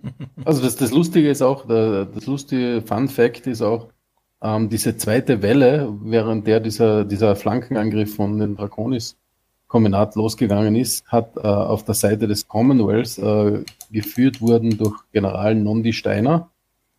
Ähm, und der hat das ganze Operation Winterschnee. Fun Fact. Äh, du warst Ja. jetzt gerade irgendwie abgehakt. Äh, was ist der Fun Fact an Winterschnee? Ähm, ja, das ist einfach ähm, das ist sehr passender Vergleich eben mit, mit diesem, äh, sage ich mal, Russenkrieg auf Ah, der Erde. okay. Ne? Mhm. Ähm, das- Stimmt, ich äh, sehe es gerade. Kann man nur Thrust Operation Winterschnee, genau. Genau. Ähm, Ähm, und ja. das, und das, das wichtige, das wichtige Fakt eben ist, ähm, also da, da, da wurden quasi nicht einfach nur eben Commonwealth-Planeten angegriffen vom Draconis-Kombinat, äh, sondern die wurden wirklich ähm, in vernichtender äh, Geschwindigkeit eingenommen. Ja? Also das, die sind da mit eben richtiger, richtiger Übermacht, äh, mit hochtechnologischen Mechs, ja, eingefallen und haben da die Planeten einen nach dem anderen einfach abkassiert. Ja. Und das hat natürlich schweres Auf Aufschreien gegeben, weil, ich sage mal, ähm, böse gesagt, ähm, das Problem mit, mit äh, einer freien Presse, wie es es gegeben hat im, im Vereinigten Commonwealth, ja, ist natürlich auch, dass solche Neuigkeiten sich schnell verbreiten. Ja. Und äh, das macht natürlich kein gutes Bild für den ersten Prinzen dann. Ne? Und das, das war dann auch, sage ich mal, glaube ich, das Zünglein an der Waage, dass äh, der Hansa Darwin gesagt hat, okay, ähm, cooler Zug vom Theodore Kurita, jetzt müssen wir was tun. Ja. Was hat er getan? Hoshi? Ja, also im Prinzip ähm, äh, ist dann die Operation äh, Sturmhammer in, in Leben geruf, gerufen worden. Ähm, und ähm, die haben dann versucht, eben noch äh, den Diron-Distrikt ähm, etwas einzunehmen, sage ich mal, ähm, was teilweise noch gelungen ist. Ja. Ähm, und wollten eigentlich das, das äh, ja, die, die, Haupt, die Hauptwelt Diron angreifen etc. Ja, und ähm, irgendwann, sage ich mal, in, in, diesen, in diesen Wellen ist dann so der Umschwung gekommen, ähm, dass sie eben gesagt haben, okay, ähm, das wird irgendwie nicht hinhauen, sind dann plötzlich auch auf, auf ähm, Gegenwehr gestoßen. Ja. Ähm, und ähm, ja, dann wurde quasi wirklich der, der Befehl ausgegeben, okay, jetzt müssen wir die Heimatwelten schützen und wir müssen da jetzt ähm, wirklich äh, ja, zurück und zurückrudern. Also die Operation Sturmhammer ist noch so halbwegs durchgegangen, sind dann gescheitert an, an der Hauptwelt, ja, ähm, weil eben auch der, da die Com, also Comguards munkelt man mitgeholfen haben, ja. Ähm, und ähm, die Wolfsdragoner haben angefangen, sich schon zurückzuziehen. Ja, also die, hatten den, die haben auch keine Unterstützung mehr geboten, was das angeht. Und dann ist das eben so ein bisschen veräppt und durch den Hintergrundangriff, also wo quasi die, die Welten im, im Vereinigten Commonwealth angegriffen worden sind, ist dann auch passiert, dass halt die Nachschublinien aufgebrochen wurden, mehr oder weniger, und der Nachschub immer schleppender in Richtung Front gekommen ist. Ja. Und dann also, war es definitiv so weit, dass man sich zurückziehen musste. Also Diron war ja ein, ein, ein, ein Festungsplanet sozusagen und an dem sollten sich die, die Steiner die, die Zähne ausbeißen und äh, in einer Besprechung mit Michi Nokitsuna, der von Theodore äh, zum obersten Krieg oder zum, zum, zum, zum Warlord von, vom Militärdistrikt Diron ernannt wurde, äh, relativ kurz vorher. Und der wollte es eigentlich auch gar nicht sein, aber er hat seinem Herrn gehorcht und der Nokitsuna war weitsichtig genug, auch die richtigen Entscheidungen zu treffen. Er hat dann die Ryuken-Regimenter freigegeben für Kavallerieangriffe im, im, im Hintergrund sozusagen, in der, in der Etappe von Haus Steiner. Das heißt, die haben Planeten angegriffen und, und äh, Nachschublinien bedroht. Und wie man das halt aus solcher Art der Kriegsführung kennt, man braucht eine Einheit, um diese Angriffe auszuführen. Und der Verteidiger braucht drei oder vier, um das Gebiet abzudecken und diese Einheit zu finden. Das war ja auch wie die Handelsjäger auf den Meeren im Ersten oder Zweiten Weltkrieg äh, die Handelsstörer agiert haben. Ein Kreuzer fährt herum und, und kapert irgendwelche ähm, äh, oder versenkt irgendwelche Frachter und die Gegenseite muss drei oder vier Kreuzer aufbieten, um dieses eine Schiff zu finden. Ne? Und das hat natürlich die Steine auch empfindlich gestört. Damit hatten sie auch nicht gerechnet, weil bis dahin war das Draconis-Kombinat eher auch für eine relativ eindimensionale Kriegsführung also für sehr gute Piloten, sehr gute Krieger, die individuell echt stark waren und auch ähm, bis zum letzten gekämpft haben, mit einer hohen Moral, wesentlich höher als bei Steiner, aber eben jetzt auch nicht für clevere strategische Züge bekannt waren. Hm. Und das hatte sich auf einmal geändert und da hatte niemand so wirklich mit gerechnet und den Einfluss von Theodore haben sehr viele äh, unterschätzt. Und im Endeffekt ist es dann äh, so gekommen, dass das auch äh, Undercover-Aktionen stattgefunden haben. Ich bin mir jetzt nicht mehr ganz sicher, aber es gab Attentate, auch auf die Führung von Steiner. Ich bin mir nicht sicher, ob es noch im vierten Nachfolgekriege war oder äh, es war auch während des Kriegs von 3039 und somit auch ähm, junge Offiziere äh, ums Leben gekommen sind, die diese neuen Ideen von Haus Darwin mit sich brachten. Mhm. Und dadurch haben die alte, die alte Garde ist dann wieder ans Ruder gekommen. Und die alte Garde von Steiner war auch so ähnlich verbohrt wie die alte Garde bei Haus Kurita. Und die haben diese Kriege dann wieder versucht, so zu führen, wie es früher war, genauso ineffektiv. Und dadurch hat dann Haus Kurita auch wieder einen, einen Vorteil dann bekommen. Also von daher, da spielten viele kleine Elemente eine Rolle, warum Kurita in diesem Moment ähm, standhalten konnte. Eine Frage, warum benutzt ihr jetzt trotzdem wieder die äh, Steiner und Davian und nicht das Vereinigte Commonwealth? Ich dachte, das war jetzt eine Armee. Ja, das die, schon. Die aber im Armee zusammengeschlossen worden, offiziell ist sie eigentlich erst 3041. Ah, okay. Und diese ersten Operationen sind zwar vereint geführt worden, aber sie sind immer quasi, ähm, es hat so eben so Thrusts, also so We- Angriffswellen gegeben und die sind einmal von einem Steiner und einmal von einem Davion-General geführt worden. Also eben Operation Winter, Winterschnee haben wir schon gesagt, non die Steiner. Gab dann noch die Operation Sturmhammer. Da waren hauptsächlich die Second Davion Guards äh, beteiligt, die Operation Geharis. Ähm, ähm, da weiß ich jetzt gar, gar nicht, wer das angeführt hat.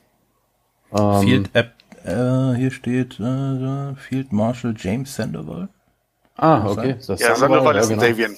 Genau, ist ein Davian. Dann die Operation, Operation Lancelot, äh, das war da äh, Marshal Sortek, der das angeführt hat. Also da, diese Wellen sind dann quasi durchgeführt worden. Und man hat schon gemerkt, dass diese Angriffswellen immer weniger Erfolg brachten, ja, obwohl eigentlich relativ wenig äh, Gegenwehr da war. Ja. Ja, und was die, die Frage aber von dir, Dennis, ist, ist richtig. Warum sprechen wir hier immer noch von Stein und Davian? Die höheren Offiziere, die Generäle, Feldmarschälle und so weiter, die sind selbstverständlich noch äh, in ihrem ursprünglichen Haus sozialisiert und ausgebildet worden. Es ist ja so gewesen, dass die, dass die, äh, ähm, ob die auf dem Nagelring waren oder ob die in, auf New Avalon halt äh, ausgebildet wurden, das gibt's natürlich auch Vorurteile und vor allem im Sieg, das ist, äh, sind sich immer alle grün und, und es macht immer Spaß. Sobald aber Sand ins Getriebe kommt, werden die, die, die Bruchstellen wieder äh, sichtbar. Und ich meine, vierte Nachfolgekrieg. Haustein hat 53 Planeten erobert, davon ein Großteil allerdings aus dem Gebiet von Rasalhag, dass sie wieder abtreten mussten. Das heißt, sie haben Blut vergeudet am Ende für relativ wenig, während Haus Davian unten große Gewinne eingestreicht hat nicht wenige Steinoffiziere haben gesagt, na ja, wir waren der blutige Ablenkungsangriff, damit Davian sich die Taschen voll machen konnte. Hm. Und jetzt werden wir auch noch von denen verhöhnt. Und Genau. ähm, das, das hat natürlich auch für, für Animositäten gesorgt, für Spannungen. Ne?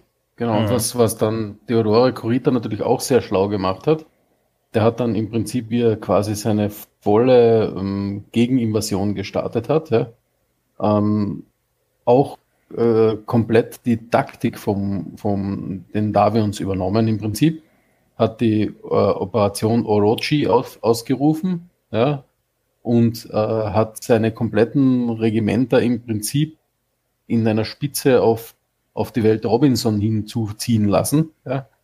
Äh, und, und das ist schon, Robinson ist schon so eine Prestigewelt, sage ich mal. Ja? Ähm, ist auch bekannt durch die First Robinson Rangers, eine sehr prestigeträchtige Militäreinheit, die dort stationiert ist. Und, Und- auch Kurita-Gegner, ganz bei, Genau. die Hard Kurita-Gegner. Die Hard Kurita, Anti-Kurita-Leute, ja, weil sie halt immer wieder da an der Grenze gekämpft haben auch und so, ja.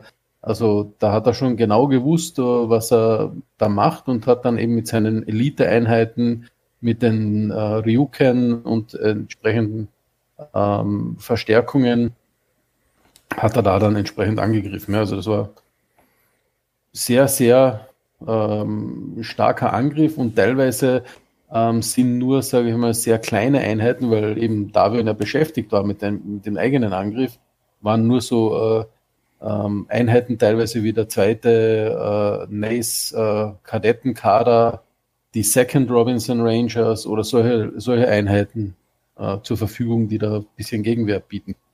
Hm. Ja. Und du musst auch überlegen, also äh, der, der Sandoval war ja äh, Field Marshal und er hatte ja, was Gelände an, äh, ähm, anging, auch Erfolg. Er hat einige, ein paar Schlachten gewonnen mit seiner, mit seiner Gruppe. Es ging für ihn voran. Und dann bricht Hanse sozusagen das ab, ne, diese Invasion, nimmt Mhm. ihm sozusagen den Sieg oder den Siegtreffer von, vom Fuß, ne? Obwohl die Entscheidung strategisch natürlich absolut sicher, äh, sinnvoll gewesen ist. Und auf der anderen Seite Versagen aus der Sicht der Davians, die Steiner, die nur einen kleinen Frontabschnitt haben und wo kaum Kurita-Einheiten sind, die sich nur ein bisschen einbuddeln und so ein paar Raider da im Hintergrund. Also das ist so, man hat dem, den anderen, äh, den Mitstreitern den, den, äh, die Niederlage zugeschoben. Ihr, weil ihr nicht richtig funktioniert habt, es hat nicht funktioniert, wir haben unser Bestes gegeben und jeder hat das so gesehen. Also da hat's richtig geknirscht auf jeden Fall danach. Mhm. Genau, und um, um, um bei den Steinern so richtiges Unbehagen auszulösen, ähm, hat dann gleichzeitig, also wie diese Gegeninvasion da in Richtung Robinson erfolgt ist, ähm, der Daishu Noketsuna, eben der auf Diaron stationiert war und kein Blöder, ähm, der eben dort die Invasion verhindert hat, sofort äh, zwei Einheiten ausgeschickt, nämlich die äh, 36. Diaron Regulars und die 40. Diaron Regulars. Ähm, Yay, 36er! Genau, die 36er. ähm, um äh, im terranischen Korridor die äh, Welt Formalhaut und Quentin zu erobern. Und die haben das auch mit einem wahnsinnig guten Erfolg sofort erledigt. Ja. Ähm, und da hat natürlich dann Steiner gesagt, jetzt sind sie im terranischen Korridor, jetzt brennt der Hut. Ne? Mhm. Und dann haben sie was gemacht. Genau, und vor allem, ähm, was natürlich bei Quentin strategisch äh, ähm, noch wichtig war, um das noch zu erwähnen, ähm, Quentin ist der Sitz von der Independence Weapons, Weaponry Factory ähm, und die äh, produzierten zu der Zeit eine große Anzahl von Assault Max für die, für, äh, für die Vereinigten Sonnen. Ah, okay. Da haben sie natürlich auch wieder gut Nachschub abgegriffen. Ne? Ja. Weil plötzlich waren die, die 36. Diaron Regulars, die die Welt eingenommen haben, äh, nicht eine Milizeinheit, sondern eine Line-Unit mit Assault Max. Ja, also es gab auch gegen, also die, die, die anderen waren auch nicht blöd. Ne? Also die, die äh, Haussteiner hat dann auch Söldner beauftragt, äh, durch äh, das neue Haus Rasselhag oder die Freie Republik Rasselhag durchzuspringen, um dann äh, Raids, äh, also so, so Nadelstichangriffe im, im Hinterland des Kombinats dann halt durchzuführen. Ja, um die halt abzulenken, um da auch Ressourcen zu binden. Also es haben beide Seiten auch gemacht, aber äh, Kurita hat einfach, weil sie Jahre der Vorbereitung hatten und auch äh, sehr fiebrig gearbeitet haben und eben wussten, dass wenn sie nicht das alles geben, ihre Existenz verlieren werden, ne, äh, haben sie halt da besser vorgearbeitet und mehr an einem Strang gezogen während man den Eindruck hatte, auf Seiten von Steiner und Davian waren da einfach zu viele unterschiedliche Interessen am Ende des Tages. Mhm. Okay, also der Hauptangriff wurde abgeblasen und es wurden die Heimatwelten verteidigt. Konnten, konnten sie alle wieder zurückerobern? Nee, also es hat sich natürlich schon auch was getan und, und äh, die Situation war jetzt auch so, dass äh, Haus Kurita zwar den Angriff oder sagen wir mal den Untergang abgewendet hat, aber wirklich auf letzter Rille. Das war kein glorreicher Sieg. Ne?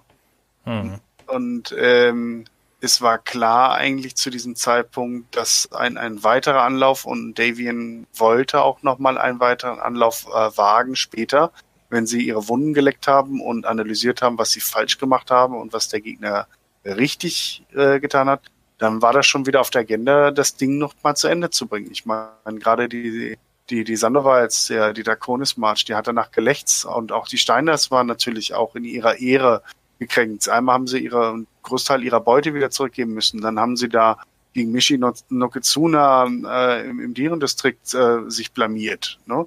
Also von daher, im Endeffekt war das sehr unbefriedigend und äh, sie werden auf jeden Fall, denke ich, zurückgekommen nochmal, wenn da nicht so eine kleine Clan-Invasion dazwischen Genau, okay. also das ist im Prinzip hat, hat, der Krieg ja 30, 39 dann so fast aufgehört, ja, also mit der, mit der letzten Wave und der Counter-Invasion etc. Äh, es haben dann einige Welten noch die Hände getauscht, weil er sie quasi wieder so, ich nenne es mal zurückgetradet hat, nicht offiziell natürlich, ja, aber man hat so quasi die, die äh, ja, zurückgelassenen Regimenter einfach abgezogen und äh, ja, sich gegenseitig so ein paar Welten noch wieder hin und her geschoben. Ja.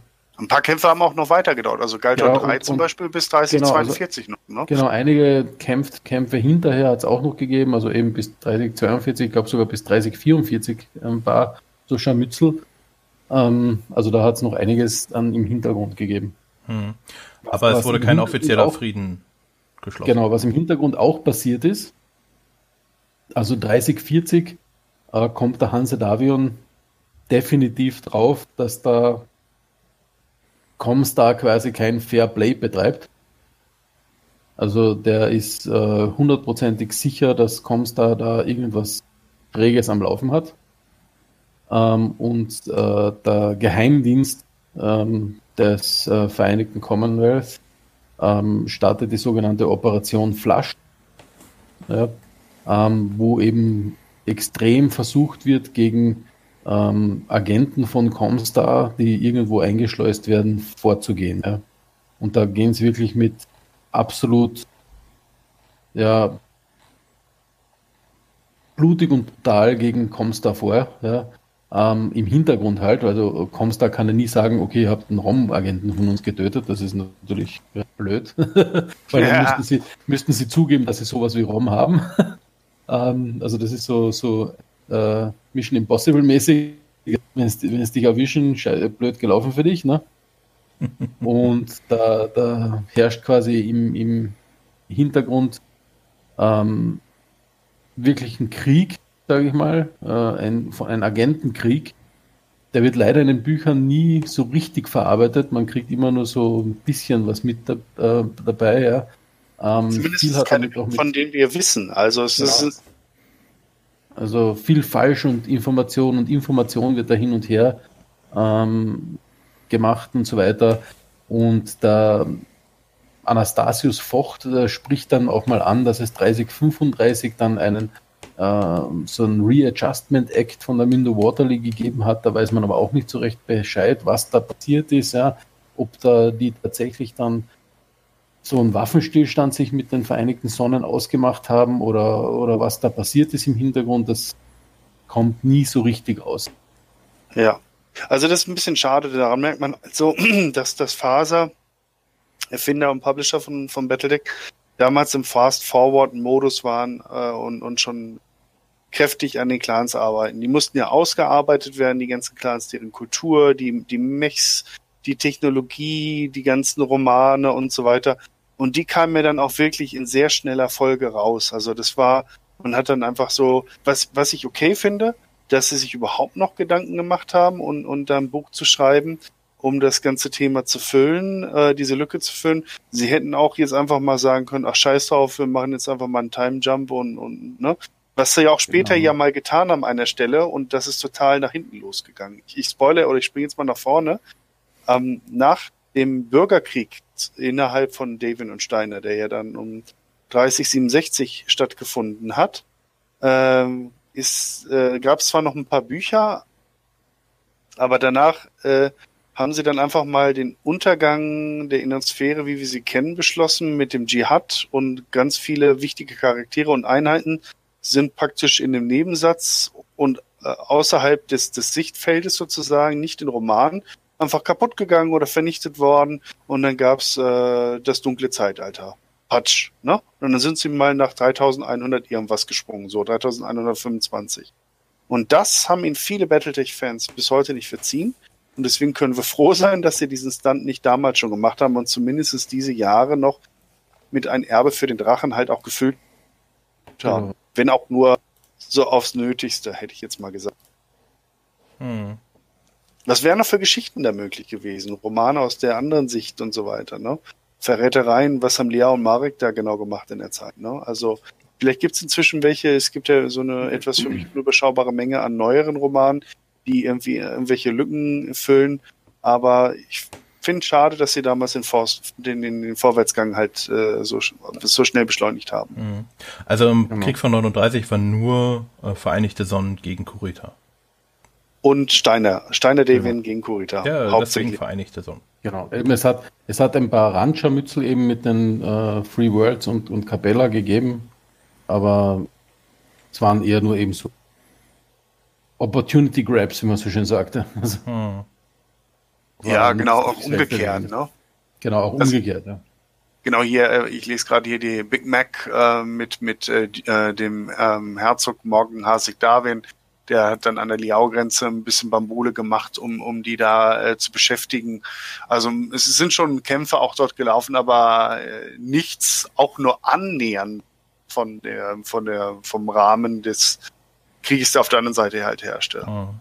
Was, was in der Zeit auch noch wichtig ist, also was später noch eine Rolle spielen wird auch wieder, ist ähm, 3041 bis 3043 ähm, hat die äh, Comstar Primus Mindo Waterly ähm, wieder mehr Geld freigegeben für das sogenannte Explorer Core. Ähm, das ist im Prinzip äh, so eine uralte Einrichtung von Comstar, ich glaube irgendwann 29, 59 oder so ins Leben gerufen worden, ja, ähm, wo eben hm, Jumpships, äh, Sprungschiffe äh, außerhalb die Peripherie geschickt wurden, um eben den Weltraum, den nicht erforschten Weltraum aufzuklären. Und da hat sie eben dann in der Zeit auch wieder Geld reingepumpt, ja, um ähm, da mal, weil sie, sie war auch fasziniert quasi, was mit dem Kerensky damals passiert ist, etc. und wollte halt rausfinden, was da passiert ist. Ja. Genau. Also, zufälligerweise gibt es auch eine Natascha Kerensky. genau. Und das, das hat sie immer ein bisschen gestört, ja. Was macht dann eine Natascha Kerensky und warum ist die cool und so weiter, ja. Und da hat sie eben gesagt, okay, interstellare Expeditionen, raus mit euch. Hm. Ja. Ja, auch da, das, da kommen ja auch die, die, die schwarzen Witwen, also Black Widow, äh, mal ernsthaft erstmalig zum Einsatz. Also die werden gegen äh, die Marek-Miliz halt eingesetzt, gegen die 18. Marek-Miliz und äh, Weihnachten 3039. Da gehen eigentlich schon die Kämpfer auf der anderen Seite langsam oder gehen schon sehr schnell dem Ende entgegen an der Kurita-Front. Aber äh, da hat Natascha Kerensky mit ihrer neuen Bataillon äh, mal so gezeigt, äh, wo Bartel im Most holt und das war dann so das erste öffentliche Lebenszeichen von, von Clan-Stil-Kämpfen mit modernen Maschinen, die auf äh, äh, Sternenbund-Ära-Technologie basieren. Also das ist, wir sind schon mitten in der Transitphase. Hm. Was ich jetzt aber noch gerne noch abschließend sagen möchte, äh, interessant ist halt auch, dass dieser Krieg von Haus Kurita, äh, den sie geführt haben mit diesem, diesem Flankenangriff und dass sie dafür unglaublich viele Handelsschiffe gebraucht haben und damit ihre Wirtschaft auch wirklich nachhaltig ruiniert haben. Also die, die, die Wirtschaft war wirklich schwer, schwer angeschlagen auf Haus Kuritas Seite. Und von daher dieser, dieser Gigant auf den tönernen Füßen, jetzt war es definitiv so. Und wenn äh, Davian und Steiner mehr Zeit bekommen hätten und dass die Situation auch diesmal besser analysiert hätten, wäre es wirklich nur noch eine Frage gewesen der Zeit, bis, bis, bis Kurita gefallen wäre. Ähm, mhm. Es hört sich jetzt wieder blöd an die Frage, aber war der Krieg nur 39 oder von wann bis wann ging der genau? Also der, Hauptkrieg, der Hauptkrieg war im Prinzip 39, aber so einzelne Kämpfe haben sich bis 44 hingezogen. Hm. Ich, ich finde es interessant, normalerweise die Kriege da, das dauert ja immer, allein schon, wenn man irgendwo reinspringt, dauert das ja eine halbe Woche erstmal, bis man beim Planeten ist dass das trotzdem ja, ja alles so kompakt war. In ja, eben, Jahr. also das war noch, noch, noch kürzer, ja, da hast du recht. Also, aber das war ja in der zweiten Welle, wurde der ja schon abgebaut. Die erste Welle hat ja stattgefunden, das war ja, ja mhm. relativ schnell gegessen, wenig Widerstand, ne? Ja. Dann wurde die zweite Welle freigegeben und wie die zweite Welle startet, kam ja der Gegenangriff von, von, äh, von Theodore Kurita. Äh, und, und Steiner hatte sich halt festgefressen. Und dann hat Davian, der war, also ich hatte eh nach dem Buch den Eindruck, der Hanse David war eh nicht so überzeugt. Das war nicht sein, sein Herzensprojekt eigentlich, um, um das zu machen. Gegen Liao hatte er eine sehr starke persönliche Motivation, die aus dem Buch Das Schwert und der Dolch stammt. Mhm. Weil Max Liao versucht hat, ihn durch einen Doppelgänger zu ersetzen und das Bewusstsein dieses Doppelgängers zerstört hat, bewusst, ne? Mhm. Weil der hat sich ja wirklich für Hanse Davion gehalten. Und das mhm. ging ihm ethisch-moralisch so gegen den Strich, was er da gemacht hat, dass er also Energie und Feuer hatte, gegen Liao äh, zu kämpfen.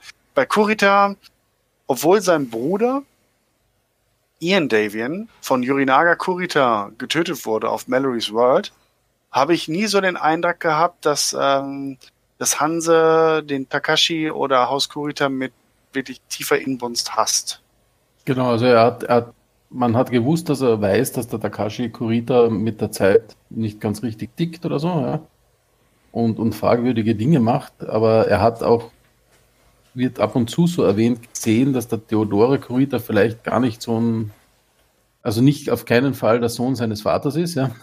ja nicht, so, nicht, der, nicht das geistige Erbe antritt, ja. ja. Nicht das geistige Erbe antritt, sondern da anders agiert und hat quasi auch schon ein bisschen im Braten gerochen, dass dann anderer Wind wehen wird, ja. Und wie man dann später weiß, äh, wird er da ja auch bestätigt darin. Ja.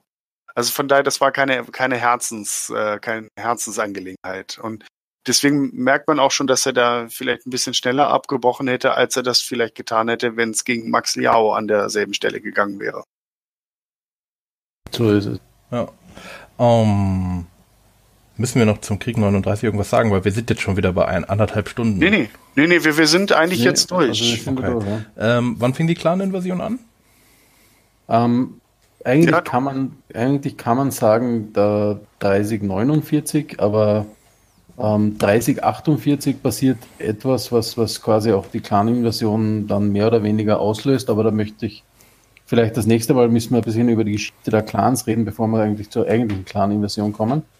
Ähm, mhm. Und 3048 passiert eben, dass äh, so eine Explorer Core äh, Sprungschiff ähm, auf die Clans trifft und die Clans dadurch, also über Comstar quasi erfahren, was so in der inneren Sphäre wirklich läuft weil sie seit einigen Jahren nichts mehr von den Wolfsdragonern gehört haben. Und ja, da wird dann im Prinzip dann die Invasion 3049 ausgelöst. Aber vielleicht mal da beim nächsten Mal drüber, wenn wir ein bisschen die Historie der Clans aufrollen. Ich glaube, ein bisschen kürzer, als wir jetzt die ganze IS-Historie aufgerollt haben. Ja. Ähm, äh, bevor wir wirklich zur Clan-Invasion kommen. Das, das wäre spannend auf jeden Fall, weil das, also am Anfang waren die Clans wirklich nur als die, wie, wie die großen, wie, wie die Borgs ein bisschen, ne, skizziert, genau, ja. ne. Vielleicht sind es Aliens, was auch immer. Und sie waren einfach nur die Bösen, die, die Space Nazis, ne. Und äh, das hat sich gewandelt und man hat über die Jahrzehnte den Clan wenn auch nicht in, in derselben Perfektion wie bei Haus Kurita, weil am Anfang war Haus Kurita genau dasselbe, was die Clans später waren. Die Bösen einfach nur. Hm. Genau wie die Leaus, das war so das Feindbild und man sollte als Leser bitte für Davian oder Steiner sein. Marek hm. wurde am Anfang praktisch kaum erwähnt, ne? Ja, die, hm. die machen immer so ein bisschen Revolt und bringen sich gegenseitig um. Und äh, damit waren die Rollen auf jeden Fall klar verteilt. Und, und später hat man dann mit äh, Wölfe an der Grenze und, und ein Erbe für den Drachen das ganze, äh, der ganze Sache mehr Textur verpasst.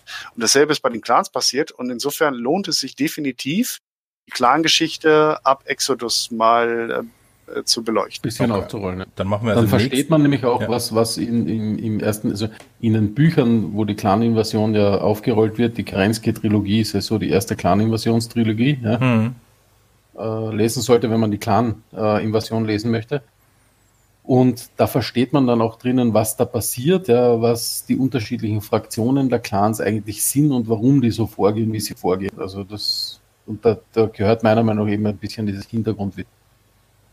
Ja, ja. Dann, dann, machen wir das nächste Mal äh, einfach mal eine Folge nur über die Clans, bis, äh, also von, von dem Exodus bis zum äh, Wiedereinfallen in die innere Sphäre. Und danach machen wir dann die Clan-Inversion. Genau, genau. so machen wir es. Okay. Haben wir noch irgendwas vergessen? Möchtet ihr noch irgendetwas sagen? Ich möchte meine Mama grüßen. Hallo Mama. Nee, mein Tee ist alle. okay. äh, Ollis Mama soll Hoshi einen Tee machen. Ich verstehe. Okay. Macht sie gerne. Ähm, danke ich äh, an alle fürs Zuhören. Äh, diesmal ist jetzt ein bisschen länger geworden, aber dafür haben wir es auch allumfassend äh, relativ allumfassend äh, alles besprochen. Ich danke an äh, Story für die Zeit und das Fachwissen. Gerne, gerne. Und natürlich an dem Hoshi auch für seine Zeit und auch für sein allumfassendes Fachwissen. Ja, war mir wie immer eine Freude. Ich bin ja immer wieder erstaunt, dass wir äh, über dieses Thema so reden, als ob es wirklich war. Ja, es ist ja auch so. Ja. Also es, ist, es, ist, ja auch so, so, so ausgearbeitet und wir beschäftigen uns ja seit Jahrzehnten damit. Und dann hat es auch einen gewissen Realitätsfaktor. Ne? Ja. Genau, wenn du so, so als, als, als Battletech-Nerd äh, gefühlterweise alle Bücher 739 Mal gelesen hast, kennst du dich eigentlich aus. ich ich habe vor, wann war das, vor vier, fünf Jahren angefangen, äh, nochmal alle Battletech-Bücher bis Endgame durchzulesen in chronologischer Reihenfolge.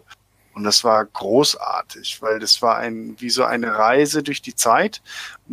Es tauchen Charaktere auf, Charaktere sterben oder vergehen, ne? Es tauchen mhm. deren Kinder auf, du begleitest die wieder ein Stück.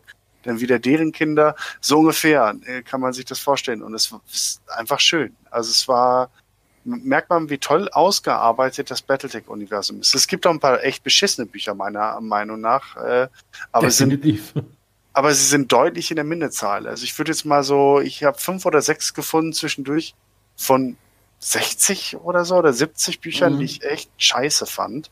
Und das ist ein genau. verdammt guter Schnitt. Also der Schnitt ist eigentlich sehr, sehr gut. Also ähm, der, der Stoff, den man da geliefert kriegt, ist, ist wirklich sehr, sehr gut. Wobei ich auch sagen muss, es gibt einige Bücher, die für mich herausragender sind, ja, und, und, äh, und Mittelmaß auch, jede Menge. Genau, ne? und jede Menge Mittelmaß auch. Aber das Faszinierende ist eben, dass sie irgendwie diesen roten Faden beibehalten konnten. ja. Wirklich cool. Ja, definitiv. Das ist eine große, eine große Errungenschaft dieses ja. Universums. Weil man, man sieht es bei anderen so Fantasy- und Science-Fiction-Büchern, die ich lese, die, die sehr, sehr stark äh, oder sehr, sehr viele Bücher spawnen, die teilweise auch nur von einem Autor geschrieben worden sind. Ja. Ähm, die, die behalten den roten Faden nicht so gut und, und widersprechen sich viel mehr als die Battletech-Romane. Ja, also das ist, das ist ein lustiges lustige Geschichte eigentlich. Oh, dann möchte ich bitte noch einen Appell loswerden, weil das ist mir echt eine Herzensangelegenheit. Ich habe in den letzten Tagen äh, eine Diskussion verfolgt und auch viele Stimmen gesagt haben, das Battletech-Universum bräuchte einen Reboot. Bitte nicht, bitte nicht bitte kein Reboot. Ja, es ist nicht mehr ganz so modern und es sollte auch eine jüngere Zielgruppe ansprechen, aber wir können doch uns in der Zeitlinie auch weiter bewegen mit, mit moderneren Ansätzen, die auch vielleicht jüngere Spieler und Leser wieder adressieren. Das kann man doch machen. Aber bitte macht nicht den Fehler wie viele andere Universen auch und fangt wieder bei Null an und dreht alles auf den Kopf, weil das im Zweifelsfall führt das zu einer Zersplitterung der Community ist, äh, also die ist eh schon fragmentiert und noch einer weiteren Fragmentierung. Und es, es versauert den Spielspaß, weil keiner nachher mehr am Ende weiß, was denn jetzt wirklich in Anführungsstrichen Fakt ist oder was schon wieder gestrichen und was nicht mehr relevant ist. Ich finde es so schön, auch was die Regeln angeht, dass Battletech ein so hohes Maß an Kontinuität beweist, das gibt es in ganz wenigen hm. Universen. Ja, sie können ja, ja einfach schönes, bei. Schönes ja, sie sollen einfach mal nach Dark Age anfangen und das wieder schön machen. Genau, nach, das, das, darum geht es auch gerade. Das tun sie ja gerade. Das, das, die Hinweise sind ja ganz deutlich und das haben sie auch schon so die, äh, kommuniziert, dass sie in der Timeline vorangehen und nach Dark Age sozusagen wieder, wieder sich auf die, auf die wirklich wichtigen klassischen Geschichten konzentrieren wollen und, und wieder etwas machen wollen, was auch allen gefällt. Und daran arbeiten Blaine Pardo und die anderen anscheinend offensichtlich gerade. Und ich bin unglaublich gespannt darauf. Gut. Ja, das hoffe ich auch, dass das gut, gut funktioniert. Ja. Vor allem, sie haben ja schon einige Dinge eben etabliert, ähm, was jetzt auch so Regionen und Gebiete und Zusammenschlüsse angeht, was wirklich interessant werden könnte. Genau. Was haben sie wo etabliert? Ja, das, dann, ich, möchte, ich möchte jetzt da nicht zu viel spoilern. Also ja. ähm, die, manche Clans haben sich mit der inneren Sphäre vereinigt und so weiter. Also ah, okay. es gibt so verschiedenste Dinge, die da passieren, aber das müssen wir nachher besprechen, nachdem wir quasi unsere Timeline durch sind. Genau. Okay. Gut, dann äh, nochmal an alle, danke, an euch beide, danke und ich wünsche allen noch einen schönen Tag und äh, viel Spaß. Äh, jetzt habt ihr das ja schon gehört. Ich hoffe, ihr hattet viel Spaß und äh, bis nächste Mal. Ciao. Ciao. Inspection successful. Well, everybody.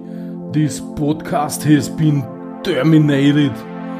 But rest assured, the Battletech podcast will be back. Shutting down.